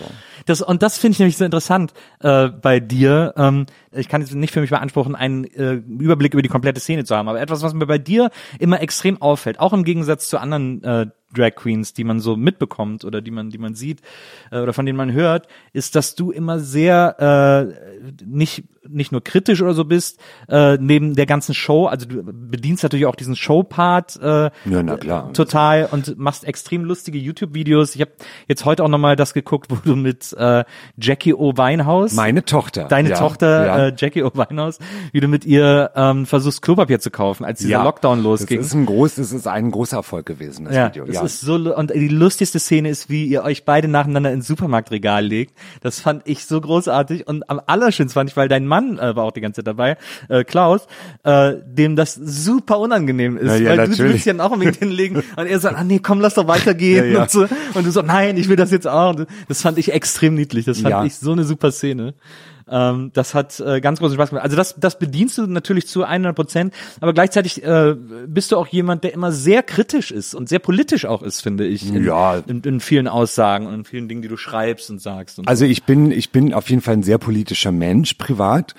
Und verstehe mal nicht, wie Leute uninformiert sein können. Ich muss kurz eine ganz, ganz kurze Nebenstory erwähnen. Und zwar, ich habe neulich Extra drei geguckt und da war ähm, ein Mann in der Fußgängerzone und hat halt Passantinnen und Passanten ähm, gefragt, wie sie zu Amazon stehen ob sie da kaufen, wie viel sie da kaufen und so. Und da war eine Frau, die war so schick angezogen, hatte eine süße Frisur, es war so eine Mit-30erin, ich würde sagen, so eine Sabine aus der Verwaltung von so einem Mittelstandsunternehmen irgendwie, ja. Und dann hat der Reporter sie gefragt, na sagen Sie mal, haben Sie denn schon von diesen ähm, äh, davon gehört, dass halt die Mitarbeiter so schlecht bezahlt werden und so schlecht behandelt werden bei Amazon? Was sagen Sie denn dazu? Und da hat die geantwortet, Ja, davon habe ich noch gar nichts gehört, weiß ja. ich gar nicht. Das dachte ich schon mal so, okay, wie kann man da als erwachsener Mensch, der wenigstens mal einmal Tagesschau in der Woche guckt, wie kann man an dem Thema vorbeikommen? Ja. Aber gut, es gibt anscheinend Leute, die kein Interesse daran haben. Und dann hat die aber noch gesagt, na und besonders also in der Werbung im Fernsehen von Amazon, da sind die Mitarbeiter immer alle ganz glücklich.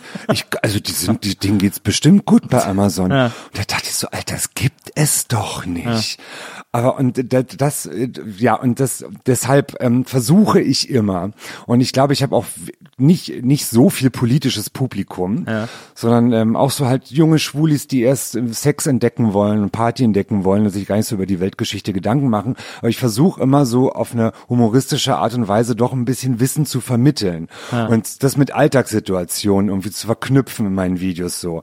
Ähm, wenn man, wenn ich zum Beispiel an der Baustelle vorbeilaufe und dann sage ich sowas wie, jetzt guckt mal hier, das ist Gentrifizierung.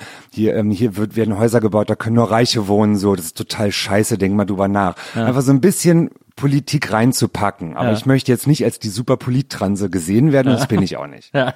Aber das finde ich interessant. Aber diesen, diesen Ansatz, den haben, glaube ich, die gibt einfach, glaube ich, nicht oft, dass man sagt, irgendwie, ich, nur weil ich, nur weil ich sozusagen Unterhaltung mache, muss ich uns ja nicht alle verblöden. Ist Eben, ja im Grunde genommen natürlich. die Idee dahinter. Aber das, deshalb habe ich ja, glaube ich, auch mal so ein Problem mit dem Privatfernsehen, ja, wenn man RTL 2 anmacht oder ja. so, ne? Ja. ja.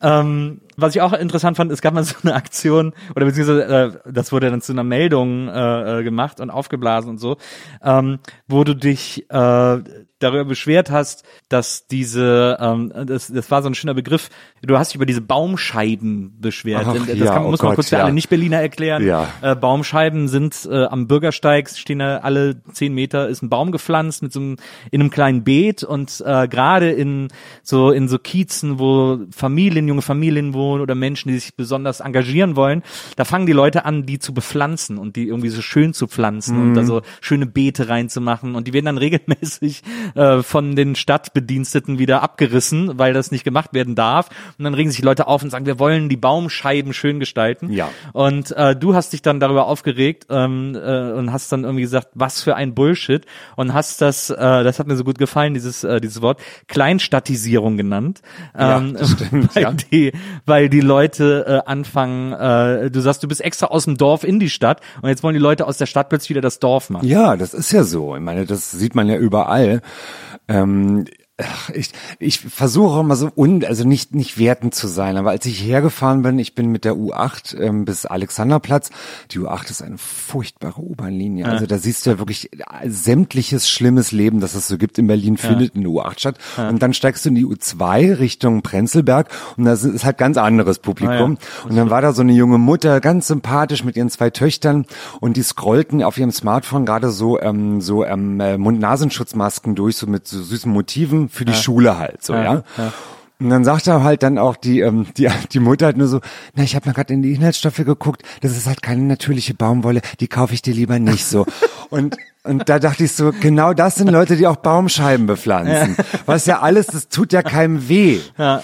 Aber ähm, ich finde so diese Lebenseinstellung, in einer Großstadt zu wohnen und dann aber diese Blümchen dahin zu pflanzen und dann auch noch irgendwie dann so Schilder reinzustecken wie, das ist aber kein Hundeklo. Ja. Ähm, oder hier bitte keine Kippen reinschmeißen, wo ich so denke, Alter, du wohnst in einer Großstadt. Hier gibt's Kacke und Kippen so.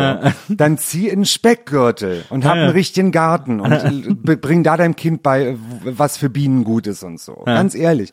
Aber vielleicht bin ich da auch zu radikal, weiß ich nicht. Ähm, ist meine Meinung und ähm, aber hast du jemals überlegt, aus Berlin wegzugehen? Auf gar keinen Fall. Nein. Das ist, das ist Nein. interessant. Also ich bin ja in Berlin geboren, ja. weißt du ja. ja. Ähm, und ähm, ich könnte das gar nicht. Ich bin hier so verwurzelt.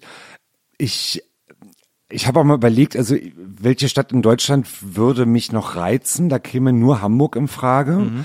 Hamburg habe ich eine Schwäche für, weiß nicht warum, aber ich da bin. Geht's viele Berliner ja, interessanterweise. Ja, irgendwie ja. sind wir uns da ähnlich, Berlin und Hamburg. Ja. Äh, Köln ist es, ist es auch so, aber Köln ist mir, tut mir leid, wie ich das sagen muss, Köln ist mir von der, von der, vom Städtebau, ich interessiere mich ja sehr für Architektur und für Stadtplan. Ja, da bist du da am ähm, falschen Ort. Dann, ja, und aber da gibt es ja ganz viele westdeutsche Städte, wo halt, ähm, das, das sind halt städtebauliche Ungetümer ja, ja. und ja. so Kreuzungen, wo du nicht rüberkommst als Fußgänger, weil das, also egal. Und Hamburg ist da nochmal anders irgendwie. Das stimmt. Und ansonsten käme für mich eigentlich nur um, dass es wirklich spannend ist für mich, das Ausland in Frage. Dafür bin ich aber auf jeden Fall zu feige. Ja. Weil warum soll ich hier alles, was ich mir aufgebaut habe, äh, hinter mir lassen? Weil mein, mein Job ist so speziell und ähm, ich könnte niemals meinen Humor auf Englisch vermitteln oder auf einer anderen Sprache. Ich brauche dafür die deutsche Sprache. Ja. Ähm, alles andere funktioniert nicht und ich kann nur hier bleiben. Ja. Du, du bist am, äh, als das so dann losging, dass du auch gebucht wurdest, auch in anderen Städten aufgetreten bist und so, das habe ich auch irgendwo gelesen. Äh, hast du äh, hast du erzählt, dass du öfters in Kopenhagen auftrittst Ja. in so einem Club, weil die und du hast gesagt, weil es da keine Drag Queens gibt, deswegen müssen die die aus Berlin importieren. Ist so. Das ist interessant. Also es gab dann, also ich leg da schon lange, lange jetzt nicht mehr auf, weil mir das so anstrengend wurde. Ähm, egal. Ähm, aber es gibt da ganz, ganz wenig Drag.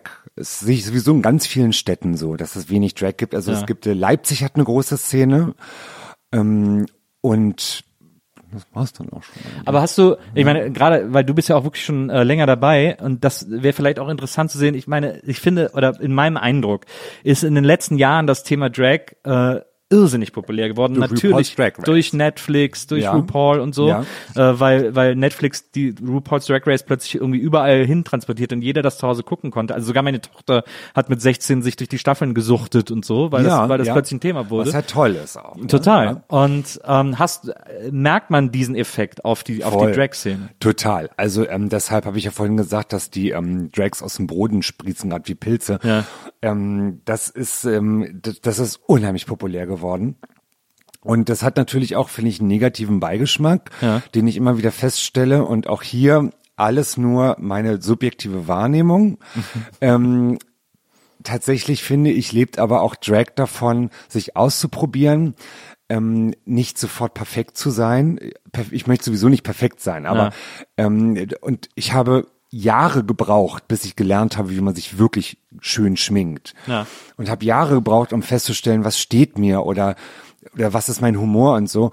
Und ganz viele junge Drags kennen halt nur RuPaul's Drag Race und versuchen sofort so perfekt zu sein wie, verstehe. wie die. Und die amerikanische Drag-Kultur ist eine ganz andere als die deutsche Drag-Kultur. Ja. Ganz anders. Ja. Also das kann man null miteinander vergleichen. Und gerade in Berlin, da kommt ja Drag eigentlich aus dem Tuntentum, aus den 80er Jahren, aus der Schwulen- und Lesbenbewegung. Und da war das ja wirklich eine hochpolitische Sache und wirklich auch eine Sache, die, da wollten die Tunten, die nennen sich ja selber auch Tunte, Ja, ich nenne mich ja. selbst auch gerne Tunte, ähm, obwohl es ja auch schon ein Begriff ist, der, der sich reibt am, am konservativen Leben Ja, und so. ja.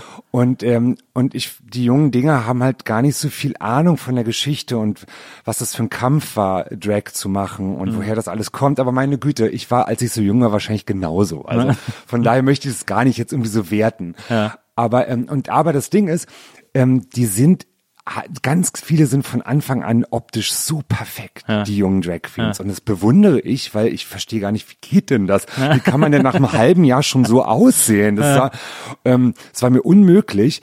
Und ähm, aber tatsächlich, und das sagen alle älteren Drag Queens, so wie ich, wir können die alle nicht mehr auseinanderhalten, weil die halt alles Gesicht von RuPaul haben. Ah, verstehe. Ja, also die, die machen das von den, es gibt Tutorials ohne Ende auf YouTube und die machen das nach und die sehen alle gleich aus. Ja, verstehe. Und das, das wenn, wenn ich dann so Drags kennenlerne, irgendwann merke ich, oh Gott, die habe ich ja schon vor einem Jahr kennengelernt, aber das war gar nicht die und die. Also das ist, das, das ist ein bisschen spooky im Moment. Ja. Aber es ist halt auch immer toll, dass es so viele gibt.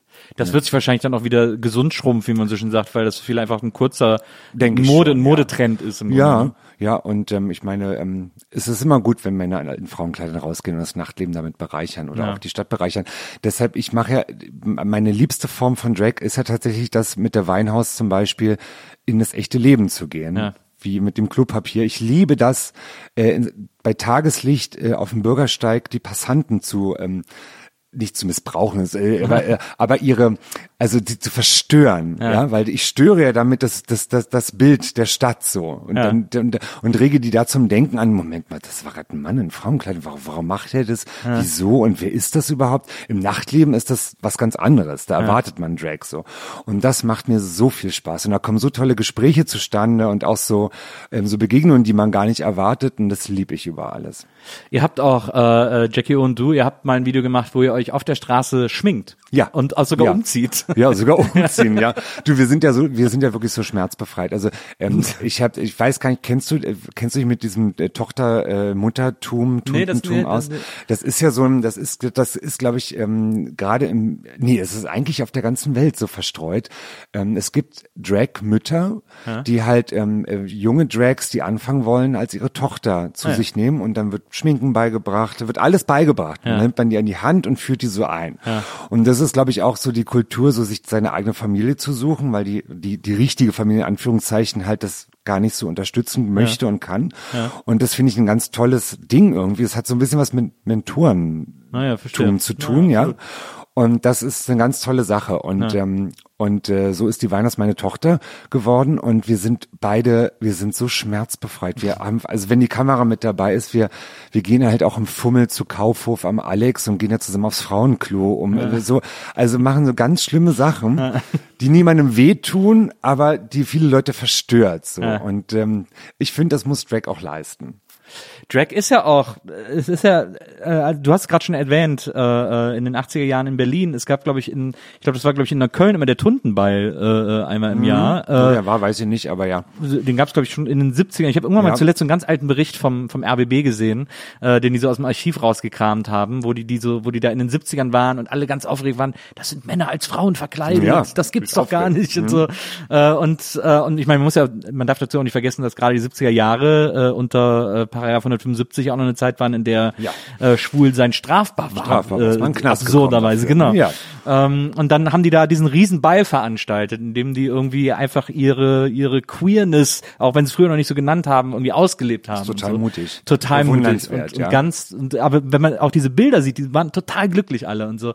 Ja, und, ähm, und das ist so toll, dass Drag ist ja auch eine Form von Protestkultur im Grunde genommen. Total, ja, natürlich. Weil auch ich, weil auch besonders natürlich, ähm, mh, wir konterkarieren ja das Bild eines Mannes. Also ein Mann hat nicht tuntig zu sein. Ja. Und ein Mann muss ein Mann sein und so. Und das, wir machen genau das Gegenteil. Und das ist immer so, dass halt, dass das gerade bei Männern halt was auslöst, die, ähm, die dann wirklich verstört sind davon. Ne? Und Wie, wie trauen die sich das denn? Warum ist- Also das, ich stoße oft auf absolute Unverständnis. Ja. Ähm, bei Frauen ist es was anderes. Der, ich würde sagen, 90 Prozent der Frauen, die ich begegne im normalen Umfeld auf der Straße, die finden das wahnsinnig toll und aufregend. Und, ähm, aber Männer haben da irgendwie ein Problem. Natürlich nicht alle, aber Ja. ne? Und triffst du auch auf Männer, die das, die das vielleicht sogar wütend macht auf Ja, natürlich. Also ich, zum Glück ist mir noch nicht viel Schlimmes passiert auf der Straße. Ähm, sowieso generell äh, wenig Anfeindungen. Einfach, ich glaube, es liegt daran, ich bin halt einfach zwei Meter groß. Und wenn ich hohe Schuhe habe, nochmal zwei Meter zehn groß. Ich bin eine Erscheinung. Dann habe ich halt diese Stimme auch und ich ich glaube, ich flöße Respekt ein. Und wenn ich dann andere Kolleginnen habe, die sind irgendwie 1,56, so kleine junge Dinger, ähm, die werden anders wahrgenommen. Aber mir wurden auch schon Flaschen hinterhergeworfen. Ich wurde aus dem fahrenden Auto angespuckt, äh, beschimpft sowieso, du scheiß Dreckstranse, AIDS-Kranker und sowas alles. Das ist halt das, woran man sich gewöhnen muss, leider. Mm. Oder was mich, was mich halt wirklich berührt hat und auch wirklich ähm, traurig gemacht hat, war ähm, eine eine Be Begegnung. Und zwar war ich da auch mit meiner Tochter Jackie O'Weinhaus auf dem, wir haben so eine Serie zu Weihnachten, gehen wir immer auf den Weihnachtsmarkt und filmen uns dabei. Und waren irgendwann mal auf dem Breitscheidplatz am Tauenziehen, einer Gedächtniskirche und sitzen da am Wasserklops und rauchen oder irgendwas. Und dann kommen so drei, vier junge Pimpfe, die waren vielleicht so zehn Ja. oder so. Ja. Aber wir haben schon gedacht, die sind so die größten Macker der Straße. Halt so, ja. Ähm, und die fangen halt, kamen halt an und dann fingen die uns an, halt irgendwie so nicht zu beschimpfen, aber die Verachtung stand im Gesicht geschrieben, so von wegen so scheiß Schwuchteln. Das war, das haben die anscheinend schon gelernt, wir sind Schwuchteln, so. Und dann kam halt so, ähm, die haben gar keine schlimmen Sachen gesagt, weil es war so eine Energie, die war ganz, ganz schlecht. Und dann haben wir, da habe ich dir gesagt, geht bitte weg, ich möchte mich mit euch nicht unterhalten. Und dann sind wir auch dann weggegangen, die sind weggegangen, aber dann haben die halt dann Schwuchtel hinterhergerufen, Schwuler und so. Und das, das finde ich ganz schlimm, wie so junge, junge Menschen, die noch nicht mal irgendwie in der Pubertät sind, wie die schon so eine Verachtung empfinden können. Hm. Das finde ich ganz und das nimmt mich wirklich mit. Und ich ähm, und ich habe dann, ich bin dann hinterhergelaufen und habe den beschimpft und habe dann gesagt, was fällt dir eigentlich ein, du kleines Kind? Du hast doch nicht mal Haare am Sack. Was fällt dir ein, mich zu beschimpfen? Und dann hat er so eine Angst vor mir bekommen, ist weggerannt von mir. So, ne? Das hat mir natürlich unheimlich gefallen, weil ich habe mich gewehrt so, ja. Ähm, aber an sich ähm, wäre es schön, wenn es sowas gar nicht machen müsste. Ne? Ich, ich, also das, äh, ich hab, ich glaube, dass das sehr langsam, aber weniger wird. Ähm, ich, weil ich, also ich kann das quasi nur aus so, aus so einer Mikrokosmos-Beobachtung äh, äh, sagen, aber so, wenn ich äh, meine Tochter in der Schule beobachtet habe ähm, und äh, wie da auch, wie sie dann auch Mitschüler hatte, die sich relativ früh geoutet haben ähm, oder auch wie sozusagen auch die Jungs, die sich wahrscheinlich immer noch heterosexuell bezeichnen würden oder die es auch sind, äh, wie die. gibt ja auch Es gibt auch Heterosexuelle, muss man ja auch mal so Menschen, sagen, absolut. Man hat sie schon in freier Wildbahn gesehen, ähm, wie die, äh, wie körperlich die auch plötzlich miteinander sind, wie es in meiner Schulzeit noch völlig unmöglich gewesen wäre. Also Ach wie, so, ja? wie die Jungs so Arm in Arm über den Schulhof laufen ähm, oder sich so umarmen oder oder sich so auch so zusammen abhängen irgendwie und sich so sich so Gedanken verloren streicheln sozusagen. Einfach so eine, so eine Körperlichkeit. Ja, aber ich, das, das beobachte ich, schon, ich unterbreche dich da. Ja, ja, klar, gerne. Ähm, okay. Das ist schön, da freue ich mich. Kann ich noch einen Sekt bekommen? Ja, na klar, unbedingt. Aber ich glaube, das ist aber auch, das, das beobachte ich auch, aber das beobachte ich dann eher halt bei, bei, äh, bei jungen Jungs, die halt äh, aus Migrationsverhältnissen kommen. Also gerade, ich glaube, türkische Männer bei mir beim, beim türkischen Friseur, Ja. ähm, die sind immer sehr körperlich, die Ja. Männer miteinander, ganz anders als deutsche Männer miteinander umgehen. Da ist ja immer eher so, hey Buddy, aber Ja, ja, bitte ja, ja. auf Abstand, bin Es ich gibt ja auch schwul. dieses bescheuerte No Homo, was sie ja, dann sagen. So, ja. ja. ja. Und, äh, und da, da sind die, sind, sind äh, Männer aus alten, anderen Kulturkreisen ganz anders irgendwie. Aber, Aber das, ich habe das jetzt auch bei Deutschen ganz viel beobachtet. Das hat mich, ist mir okay, auch so das freut mich sehr, weil ja, ja, ich, finde das, das, ich finde es ähm, eine gesunde Art und Weise, ähm, äh, mit äh, Männern umzugehen. Ja? Ja, ja, genau. Kann sich schon mal einen Arm nehmen. Auch, ja? ja, aber auch So. so diese, und wie gesagt, diese Selbstverständlichkeit, mit der sich dann auch viele nicht nur geoutet haben, sondern das auch einfach als gar nichts Besonderes angenommen wurde, Schön. sondern irgendwie so, naja, ist halt so. Ach Gott, das lässt hoffen, ne, ja, Nils. total. Ähm, also ich habe auch neu war ich im Podcast von zwei ganz jungen Schwulis, einer ist Drag Queen, Miss Ivanka, liebe Grüße, und Robin ähm, Solf. Und die sind auch beide so Anfang 20 und für die war ihr Coming Out völlig easy. So, das ist eine andere Generation. Das, Naja. das ist toll, dass es so ist. Ne? Finde ich auch. Ja. Ich habe auch, es, es ist so interessant, äh, meine Mutter, äh, ich war auch so ein totales Mama-Kind. Ich habe lustigerweise meine Mutter auch immer Golden Girls damals geguckt. Wenn Ja. das noch, es lief, glaube ich, immer Freitagabend zum ersten, so um 22 weiß Uhr oder so. nicht mehr, es- ähm, da, da haben wir das immer zusammen geguckt. Und ähm, und ich habe dann irgendwann mal so mit 19, 20 oder so, äh, saßen wir irgendwie so im großen Familie, ich habe noch mehrere ältere Geschwister und dann saßen wir so beim Essen alle zusammen, ganz Familie. Und dann haben wir auch so, äh, dann haben wir über alles Mögliche geredet und dann habe ich zu meiner Mutter gesagt, äh, ich könnte ja auch schwul sein. Also ist ja einfach, ist ja Zufall, was man ist, Ist sozusagen. Zufall, ja. Ähm, und, äh, und meine Mutter ist wahnsinnig liberal, ne? Und ist so eine herzliche, offene Frau und so. Und da hat sie dann gesagt, nee, du nicht. Und das hat mich ein bisschen Schau an. schockiert. Ja, also da habe ich gedacht, äh, dass sie da dann die, die Linie zieht, ne, weil es ihr eigenes Kind ist, Ja. dass sie da nicht raus kann sozusagen Ja. aus dieser Idee, sondern äh, ja, die, also das ist schon okay, dass es das gibt, aber nicht, aber nicht mein Nicht Kind. in der so. eigenen Familie. Naja, ne? genau. Ja, das wird sich hoffentlich irgendwann ändern auch. Aber ähm, das sehe ich auch bei meinen Eltern, wie ich ja schon gesagt habe, dass ich die so reingeschmissen habe und gezwungen habe, queer zu werden. Ich habe wirklich queere Eltern mittlerweile. Mhm. Also die kommen halt auch, also jetzt, die sind jetzt auch Anfang 70, die werden wirklich alt jetzt langsam. Ähm, es ist auch schlimm, das mit anzusehen, dass sie gebrechlich werden und so, aber gut, Ja. das muss man damit leben als Kind. Ähm, aber die waren halt, äh, die früher halt oft dann auch im BKA und ähm, auch im Rauschgold oder im Schwutz und die haben alles mitgemacht, um mal zu gucken, was ihr Sohn da so macht eigentlich. Und die werden mittlerweile von vom BKA-Mitarbeitern, die sind halt Mutter und Vater Parker, ja, und das lieben meine Eltern. Und äh, alle Leute, die ich kenne in der Szene, die kennen auch meine Eltern irgendwie so und die sagen denen Hallo und die sagen schön, dass sie da sind, Frau Olschinski. Und ähm, und das lieben meine, und da sind die ganz offen und äh, freudig erregt förmlich schon, so dass die, dass die halt so, so ein bisschen so den Glamour meines Lebens auch daran teilhaben können. So. Ja. Das lieb ich, dass sie so sind. Ja, total. Und aus ihrer kleinen konservativen Rudo-Welt dann doch noch irgendwie ein bisschen was ich was machen konnten durch mich. Aber andererseits sind die natürlich auch, da kommt man nicht raus, glaube ich, als 70-jähriger Mensch. Also mein Vater hat auch, äh, sagt auch, hat auch immer noch gesagt irgendwann, er findet es halt eklig, wenn zwei Männer sich küssen. Das möchte er nicht sehen. Und ich meine, da war ich aber schon, ähm, ich bin mit meinem Mann jetzt seit sieben Jahren verheiratet. Natürlich küssen wir uns auch bei denen mal im Garten und so. Und dann sagt er mir halt so, er findet das eklig. Und da war ich auch völlig überrascht und auch ein bisschen traurig, dass der mir das sagt, obwohl der irgendwie bei meiner Hochzeit war und äh, so. Aber das ist halt einfach Erziehung und Sozialisierung. Das kriegt man aus Menschen nicht mehr raus. Und ich glaube, ich habe, ich habe auch damals gelernt als als Jugendlicher oder als Vorpubertärer, dass halt zwei Männer sich nicht zu küssen haben. Und ich habe, glaube ich, auch ganz lange das eklig empfunden und habe das erst nicht mehr eklig empfunden, als ich selber wusste, ich mache das auch oder will das auch machen so.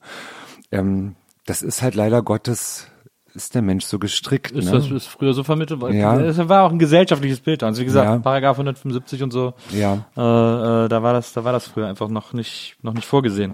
nicht vorgesehen. Umso mutiger äh, die Leute, die schon damals irgendwie auch so wie Rosa von Braunheim Filme gemacht Ja. haben, das einfach öffentlich gemacht. haben. Also Rosa, ganz ehrlich, ich meine hier der der Film äh, nicht der Schule an sich ist pervers, sondern die Situation, in der er lebt. Ich fand, äh, ich meine, wie mutig das war, diesen Film zu machen. Also dafür muss äh, der auf, der braucht ein Denkmal für die Total. Schwule Community. Absolut. Ähm, ja, gut, dass es solche Menschen gibt. Das stimmt. Ja. Ähm, du hast dann äh, irgendwann auch angefangen im BKA-Theater deine Late-Night-Show zu machen, jetzt seit Ja. fünf Jahren mittlerweile. Ähm, Ja, ich bin jetzt schon im sechsten Jahr. Ich Genau, sie jetzt Jubiläum, äh, fünfjähriges Ja. Jubiläum jetzt irgendwann. Ja, diesem sechsjähriges Jubiläum äh, im Januar dann. Ah ja, ja, genau, ja. ja, schon sehr Und, lange. Äh, da, da durfte ich auch mal zu Gast Ja. sein. Das war echt super. Ähm, es hat totalen Spaß gemacht. Ja. Ähm, das ist dann äh, abends um äh, äh, zu später Stunde, um 23 ist halt eine Late-Night-Show, aber ist Late-Night-Show, am Wochenende, so ein bisschen zum Vorglühen sozusagen. ähm, ich fand das auch eine interessante Publikumsmischung, also auch so Junggesellinnenabschiede Ja, Äh, äh, und dann irgendwie dann saß vorne so ein Tisch schwuler Männer irgendwie, ähm, die ich lustigerweise später wieder getroffen habe im, äh, im Rauschgold. Äh, ich bin dann noch Ja. ins, ins Rauschgold auf ein Bier gegangen und Ja. dann saßen die am Tresen und hat der eine Typ mich auch zugelabert und hat irgendwie gesagt so, ja, fand ich super äh, und äh, tolle Show und so. Ich so, ja, fand ich auch, hat total Spaß gemacht. Und dann sagt er, ja, und du hast gesagt irgendwie, du findest Männer in Frauenkleidern gut. Ich so, ja, ist doch super. Und der so, nee, ist doch ekelhaft. Und ich so, hey, Ach was so? erzählst du mir denn? Oh, bitte. Ist doch total, ist doch total Oh. gut. Nee, aber wie kann man das denn schön finden und so? Ich so, ist doch Wie- total schön. Der, der kommt in meine Show. Ja, der war auch schwul und der hat das Ja. aber, der fand das total. Weil wir, wir sind nämlich drauf gekommen, weil der Wirt auch ein Kleidchen anhatte. Äh, aber nur so ein, also der war auch gar nicht aufgefummelt oder Ja, der hatte einfach nur ein okay. Kleidchen über, der, also der am Tresen Daran gar stand. nicht mehr erinnern. Ne? Und äh, äh, und das das hat er dann zum alles genommen. Guck mal hier, was das sieht doch nicht schön aus und so. Und ich so, ist doch, lass doch alle rumlaufen, wie sie wollen. Was ist denn mit dir? Oh Gott, das ist ja interessant. Ne? Das ja, fand ich auch faszinierend. Unheimlich verklemmte, konservative Schwule, ne? wo Ja. ich mir so denke, Alter, was soll denn das? Ja, es ist auch sowieso, jetzt war auch gerade, also ich meine, wenn jetzt der Podcast rauskommt, ist schon was länger äh, vorbei, aber jetzt war gerade wieder äh, die sogenannte Bi Visibility Week äh, für Was ist das denn? Das ist äh, die eine Woche, in der Bisexuelle äh, sozusagen darauf aufmerksam machen, dass es sie noch gibt. Ich dachte bei kaufen. Ach Also so, nee, nee, nee. okay, gut, okay.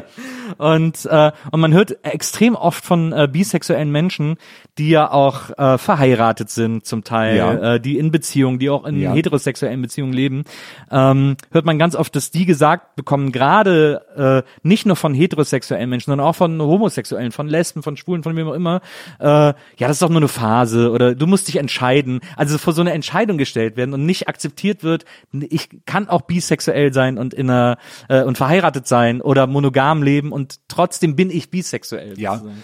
Äh, das finde ich ganz interessant, dass es da Voll. immer dieses diese Graben, also gerade in der queeren Szene, die ja, wo man äh, sagen will, lasst uns doch alle zusammenhalten, Ja, also, ähm, dass es da dann trotzdem diese Grabenkämpfe um Nils. meine Sexualität ist echter als deine gibt. Ja, das ist natürlich, wir sind alle nur Menschen und ganz ehrlich, ist, der Mensch, glaube ich, braucht Schubladen, um irgendwie durchs Leben zu wandern, ja. Und äh, in der Redaktion bei der Siegessäule hatten wir gerade neulich das Thema Bisexualität, weil, wie du schon sagtest, ganz viele sich gar nicht gesehen fühlen oder nicht oder nicht äh, verstanden fühlen in ihrer Bisexualität. Das war mir vorher eigentlich gar nicht so bewusst, weil ich auch nie, ich kenne keine bisexuellen Menschen, nicht bewusst. Ja. Wahrscheinlich kenne ich ganz viele. Ja. Aber es ist irgendwie ein Thema, das gar nicht so stattfindet. Ja. Ähm, was sehr schade ist. Und deshalb verstehe ich das total, was du gerade erzählt hast. Und es muss unheimlich frustrierend sein, immer äh, so gesehen zu werden als so, naja, komm, also du, du willst, wahrscheinlich sagst du, du bist bi, aber eigentlich bist Genau. du doch schwul. Ne? So. Und das ist natürlich völliger Unsinn. Aber da habe ich auch ganz lange genau dasselbe gedacht und denke, weiß aber jetzt so, ich denk, seit einem Jahr beschäftige ich mich damit so Ja. und denke mir jetzt so, ja genau, ich war genauso blöd und habe das nicht für voll genommen. Es muss beschissen sein für Bisexuelle. Ja. Ähm, jetzt habe ich gerade, ich habe gerade heute einen Bericht gelesen über eine ähm, ein Autorenteam, die entwickeln gerade neue Umgangsformen für Kontrolleure, Kontrolleurinnen bei der BVG, wie sie halt mit Menschen umgehen und welche Wörter sie nicht mehr benutzen sollen. Oh, das wäre äh, ein guter Auftrag. Also sowas wie Schwarzfahren zum Beispiel äh, benutzt man jetzt nicht mehr. Und, und, und weites Feld möchte ich gar nicht aufmachen, die Kiste. Und, äh, und da wurde auch im Nebensatz erwähnt, dass ähm, Bisexualität sollte jetzt gar nicht mehr auf bi, also schwul oder lesbisch beschränkt werden, sondern dass Pansexualität vielleicht das bessere Wort dafür ist.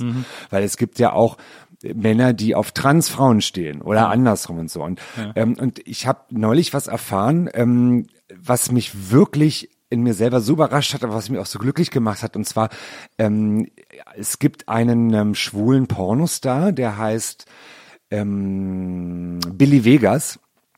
Guter Name.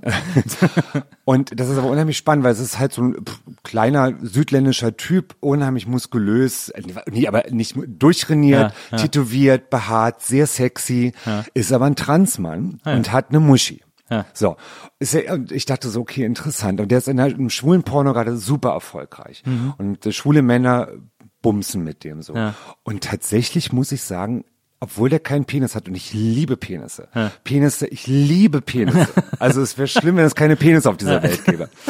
Ähm, aber tatsächlich mit dem würde ich auch Sex haben, obwohl der keinen Penis hat. Und da habe ich zum ersten Mal begriffen, meine Güte, manchmal sind Geschlechter dann doch einfach so so so ähm, so vielfältig, Ja.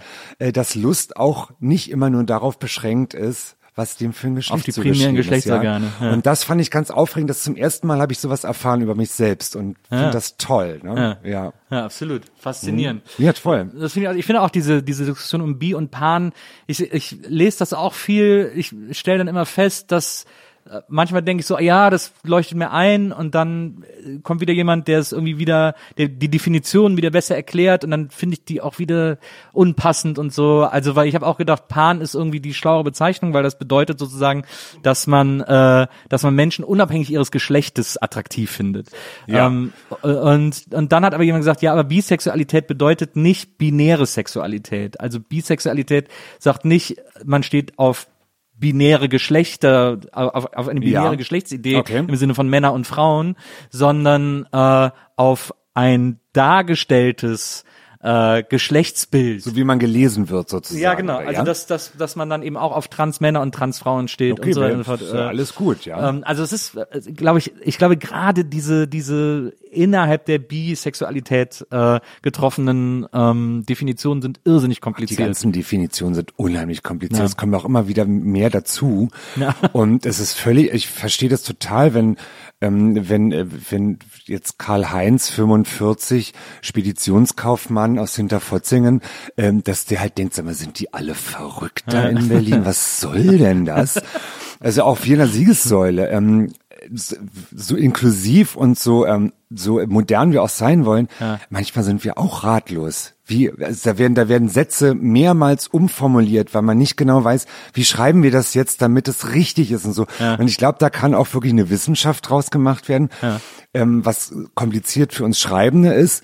Andererseits ist es natürlich toll, dass gerade jetzt in den letzten Jahren Acht darauf gelegt wird, kein Menschen mehr vor den Kopf zu stoßen. Oder ja, das ist ja toll, dass, dass so Respekt davor jetzt gelebt wird, langsamer. Ja, aber es ist kompliziert. Ich finde das auch, ich finde es zum Beispiel wahnsinnig erstaunlich, wenn ich äh, jüngere Menschen äh, äh, mich mit denen unterhalte, wie selbstverständlich mittlerweile alle dieses dieses Gender Gap sprechen. Ja, Also ja, ja. so von KünstlerInnen sprechen. ja, ja, ja, ja. Und ich jedes Mal denke, wow, wie toll, ich will das auch so flüssig können. Ja, ich ja. will das so flüssig reden können. Aber für mich ist es jedes Mal noch etwas, was ich mir bewusst äh, äh, äh, klar machen muss, um das, um das so zu sprechen zum Ja, Beispiel. das ist, ähm, ich habe neulich einen ganz interessanten Text gelesen. Es unheimlich, ich kann's, es ist so kompliziert, ich kann es nicht nacherzählen, aber es ist eine Sprachforscherin ähm, äh, aus Deutschland und die hat sich damit beschäftigt, wie kann man in Zukunft ähm, diese gegenderte Sprache vermeiden und trotzdem geschlechtsneutral sein. Ja. Und hat sie gesagt, das ist im Englischen so toll, da ist halt ein Teacher, ein Teacher, egal Mhm. ob wir männlich oder weiblich. Und sowas müsste es im Deutschen auch geben, ohne mal Lehrerin oder Lehrer oder Lehrerin. Und, ähm, und sie meinte, die Sprache muss sich dahingehend weiterentwickeln und das wird sie auch. Aber sie wird sich verändern. Das finde ich unheimlich spannend, das Thema, wie es auch. in 20 Jahren vielleicht mal dann sein wird. Wieder einfacher und trotzdem inklusiv, aber das ist Na nicht ja. mein Fachgebiet. Nein, nee, meins, meins auch nicht. Also ich habe zuletzt äh, wollte ich irgendwas schreiben über eine über eine äh, non-binary Autorin, äh, Ja. Hengame Yagubifara. Äh, Ach, die Hengame, ja. Genau, die diesen diesen An der reiben sich ja auch alle. Stress hatte Ja, ja. Äh, wegen ihrer Kolumne. Ja, ja. Ähm, und ähm, da war es so, dass ich wirklich also fast daran verzweifelt bin, zu begreifen, wie ich jemand äh, über jemand schreiben kann, äh, die der sich als non-binary bezeichnet. Ja, es ist unheimlich Ähm, schwierig. Es ist total, also für, Ja. für so einen alten Old Fuck wie mich ist das wahnsinnig kompliziert, sich da reinzudenken. Voll. Und es ärgert mich auch total, dass, Ja. das, dass ich mir da so schwer. Ja, ja, ja. Deshalb muss sich die deutsche Sprache verändern. Total. Die muss da vereinfacht werden. Ähm, wir hatten jetzt einen, einen englischen Text in der Siegessäule und ähm, da ist ja das, ähm, das nicht-binäre Pronomen ist ja they. Und das ist im Englischen auch wieder total einfach. Sagt Mhm. Man einfach they und Genau. dann hat sich die Sache Genau. so, ja. Und das, ja, da, ist- so einfach die englische Sprache ist, so einfach ist sie auch. Manchmal gut, manchmal schlecht. Das stimmt. Ähm, Jurassica, ähm, Ja, Nils. Es ist so schön, dass du heute bei mir warst. Du musst unbedingt wiederkommen. Ich möchte, Okay. äh, ich habe hier noch einen halben Zettel voll mit Dingen, die ich dich noch gar nicht gefragt habe. aber so lang jetzt Äh, schon, ich hatte, ne? ja, Ja. ich hatte auch schon überlegt, ob wir, äh, ob wir es schaffen, einen äh, Drag-Namen für mich zu finden. Äh, vielleicht kann ich ja auch mal dann auf deinem Popkicker vorne Schnaps verteilen. ähm, ja, das ist äh, mir, hat meine, mir, hat, mir hat eine Freundin auch mal Wimpern geschenkt. Äh, hat gesagt, hier, falls ich jemals Drag Queen werde, die Wimpern, sie könnte dann immer sagen, meine ersten Wimpern hätte ich von ihr. Ach süß, ja, Ähm, ja süß. Und ähm, ja, also das, äh, aber äh, so viele Dinge, äh, die ich noch nicht Gott, Deswegen ja. musst du unbedingt nochmal wiederkommen. Okay, dann komme ich halt nochmal wieder. Okay, toll. Das, Meine äh, Güte. da freue ich mich sehr. Ja. Und ähm, wie gesagt, die, man kann dich auf YouTube finden, ähm, Jurassic Parker, hast deinen eigenen Kanal. Ähm, du äh, machst auch immer noch die, du überträgst deine Shows auch immer noch live, ne? Ich, wir, wir haben jetzt durch, durch Corona und den Shutdown haben wir jetzt uns angewöhnt, immer live, äh, live zu streamen. Ähm, das machen wir jetzt weiterhin auch. Und ansonsten, ähm, ich bin auf allen Social Media Kanälen als Jurassic Parker. Außer auf TikTok, was ich nicht verstehe, da ist ja Jurassic wird jetzt eh Parker. zugemacht. Wird zugemacht. Nee, aber die, die, äh, Trump wollte das doch äh, Ja, aber, schließen lassen. aber nein, aber Oracle übernimmt jetzt TikTok. Äh, Ja, und weißt in du warum? Amerika. Weil ja. der Chef von Oracle im Januar ein Fundraiser-Dinner für Trump gemacht hat. Ach so, was für eine Überraschung. Ja. Na Mensch. Absolut. Ja, nee, aber TikTok, verstehst du TikTok? Nee, auch, also ich hab's, ich Null. guck's gerne. Es gibt immer so. Nee, das überfordert mich auch schon. Nee, das finde ich manchmal echt witzig. Es gibt einen guten Twitter-Account, der heißt Worst of TikTok, wo nur so die peinlichen und cringe TikTok. Okay, das ist was das anderes, Sehr, sehr aber da ist es ja von Twitter einfach aufbereitet, wenn du in dieser App TikTok Ja, drin bist. nee, das kapier ich auch da nicht. ist so viel los, da schalte ich gleich wieder ab. Ich bin zu alt für TikTok. ja, das stimmt. Ja. Das, äh, es, es gibt jetzt auch auf Instagram diese Reels oder so, die so TikTok ähnlich sind. Das habe ich nur gelesen. Bei mir in meiner App ist das nicht. Ja, muss man updaten. Die ist bestimmt auf dem neuesten Stand. Ich weiß gar nicht, wo das ist bei Instagram. Ja, weiß ich auch nicht. Okay, gut. Wie viele Fans hast du auf Insta- Instagram? Keine Ahnung. Aber schon über 10.000, oder? Ich glaube ja. Ich glaube irgendwie so knapp 10.000 oder so. Ach so, weil ich brauche immer die 10.000, damit ich in meinen Stories endlich so runterswipe. Warte, ich Swipe. grad, danke, Wenzel. Wenzel reicht mir mein Wenzel. Handy. Der Wenzel ist auch ein süßer Boy. Absolut. Ja. Absolut. ähm, jetzt muss ich, wo habe ich denn hier Instagram? Hier. Ähm, jetzt mache ich es mal auf. Achso, da muss ich auf mein Profil.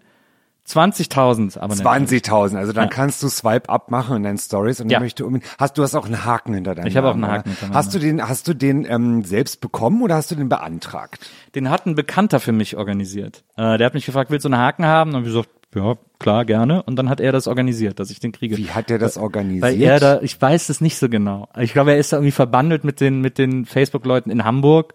Da ist ja die Zentrale, die Ja, Deutschlandzentrale und er kennt da wohl irgendwen und hat dann, und er hat aber gesagt, ja, da muss ich aber erst noch, ich brauche Links zu irgendwelchen Artikeln über dich, also wo deine Relevanz sozusagen belegt wird. so wie bei Wikipedia. Genau. Ja. Ähm, und dann, und dann hatte ich den plötzlich. Na gut, also ich habe mich jetzt da schon mehrmals bei meinem Ausweis hochgeladen und gesagt, ich bin der echte Mensch. Na. Aber das interessiert einen Scheißdreck. Ich möchte aber auch diesen blauen Haken haben. Kümmer dich mal, Okay, Nils. okay ja? alles klar. Danke. alles klar. Ähm, dann, äh, we- we- wenn du wieder kommst, besorge ich den blauen Haken. Sehr gerne. Wenn nur ausgedruckt, meinetwegen. Ja. Damit er nach Hause nehmen kann, ja. genau. Ähm, nee, es war äh, es war ganz toll. Vielen vielen Dank äh, für äh, für deine ganzen Erklärungen und deine Geduld, ähm, jemandem wie mir äh, äh, dich ein Loch in den Bauch fragen zu lassen.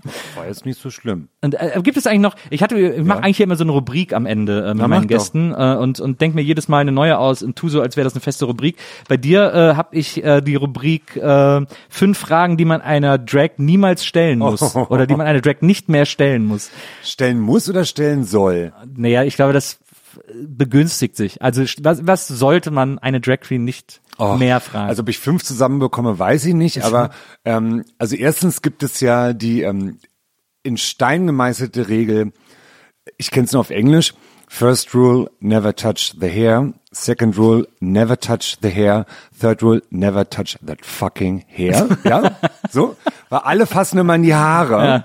Und das hassen wir alle, weil die Haare sind, das ist eine, eine Zone, eine neutrale Zone. Ja. Die darf nur ich anfassen, ja. Dann ähm, trägst du äh, die trägst du auch Privatfrauenklamotten, das nervt auch ohne Ende. Dann möchtest du eine Frau sein, nervt auch total. Dann oh, kannst du mich auch mal schminken, ist auch ganz schlimm. Und darf ich mal deine Brüste anfassen? Ist auch ganz schlimm. Classic. Und ganz viele sind halt so übergriffig, ne? Also ähm, die die fassen nicht einfach an. Ne? Erstaunlich, Und das ne? ist denen auch völlig egal, ob das Gummititten sind. Äh, ich, also ja. Man hat das Gefühl, sie denken, ja, dann ist es ja egal. Wenn die nicht Dann echt ist sind, kann egal, ich sie ja, auch aber es ist trotzdem einfach ein Übergriff. Ja, ja, klar. ich lass mich nicht anfassen. Ja, Ja, ja. Also ich habe fünf voll bekommen jetzt gerade. Absolut, Oder? Das absolut. aus dem FF, ja. Aus der Lameng. Gott, mein Beruf ist so anstrengend. Dann, äh, dann solltest du jetzt wieder ins Bett gehen. Ja. Ähm, vielen, vielen Dank, dass du da warst. Gerne. Äh, liebe Jessica und äh, liebe Hörerinnen, liebe Hörer, ich freue mich, wenn wir uns nächstes Mal wieder hören, hier bei der Nils Bokelberg Erfahrung. Bis dahin, macht's gut und tschüss. Die Nils Bokelberg Erfahrung. Von und mit Nils Bokelberg. Eine Produktion von Pool Artists. Team Wenzel Burmeier, Lisa Hertwig, Maria Lorenz Bokelberg, Frieda Morische und natürlich Nils Bokelberg.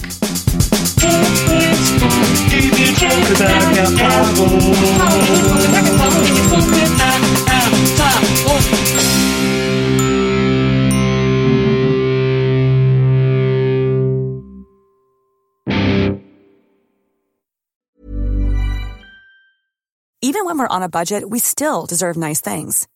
Quince is a place to scoop up stunning high-end goods for 50 to 80% less than similar brands. They have buttery soft cashmere sweaters starting at $50, luxurious Italian leather bags, and so much more. Plus, Quince only works with factories that use safe, ethical, and responsible manufacturing. Get the high-end goods you'll love without the high price tag with Quince. Go to quince.com slash style for free shipping and 365-day returns.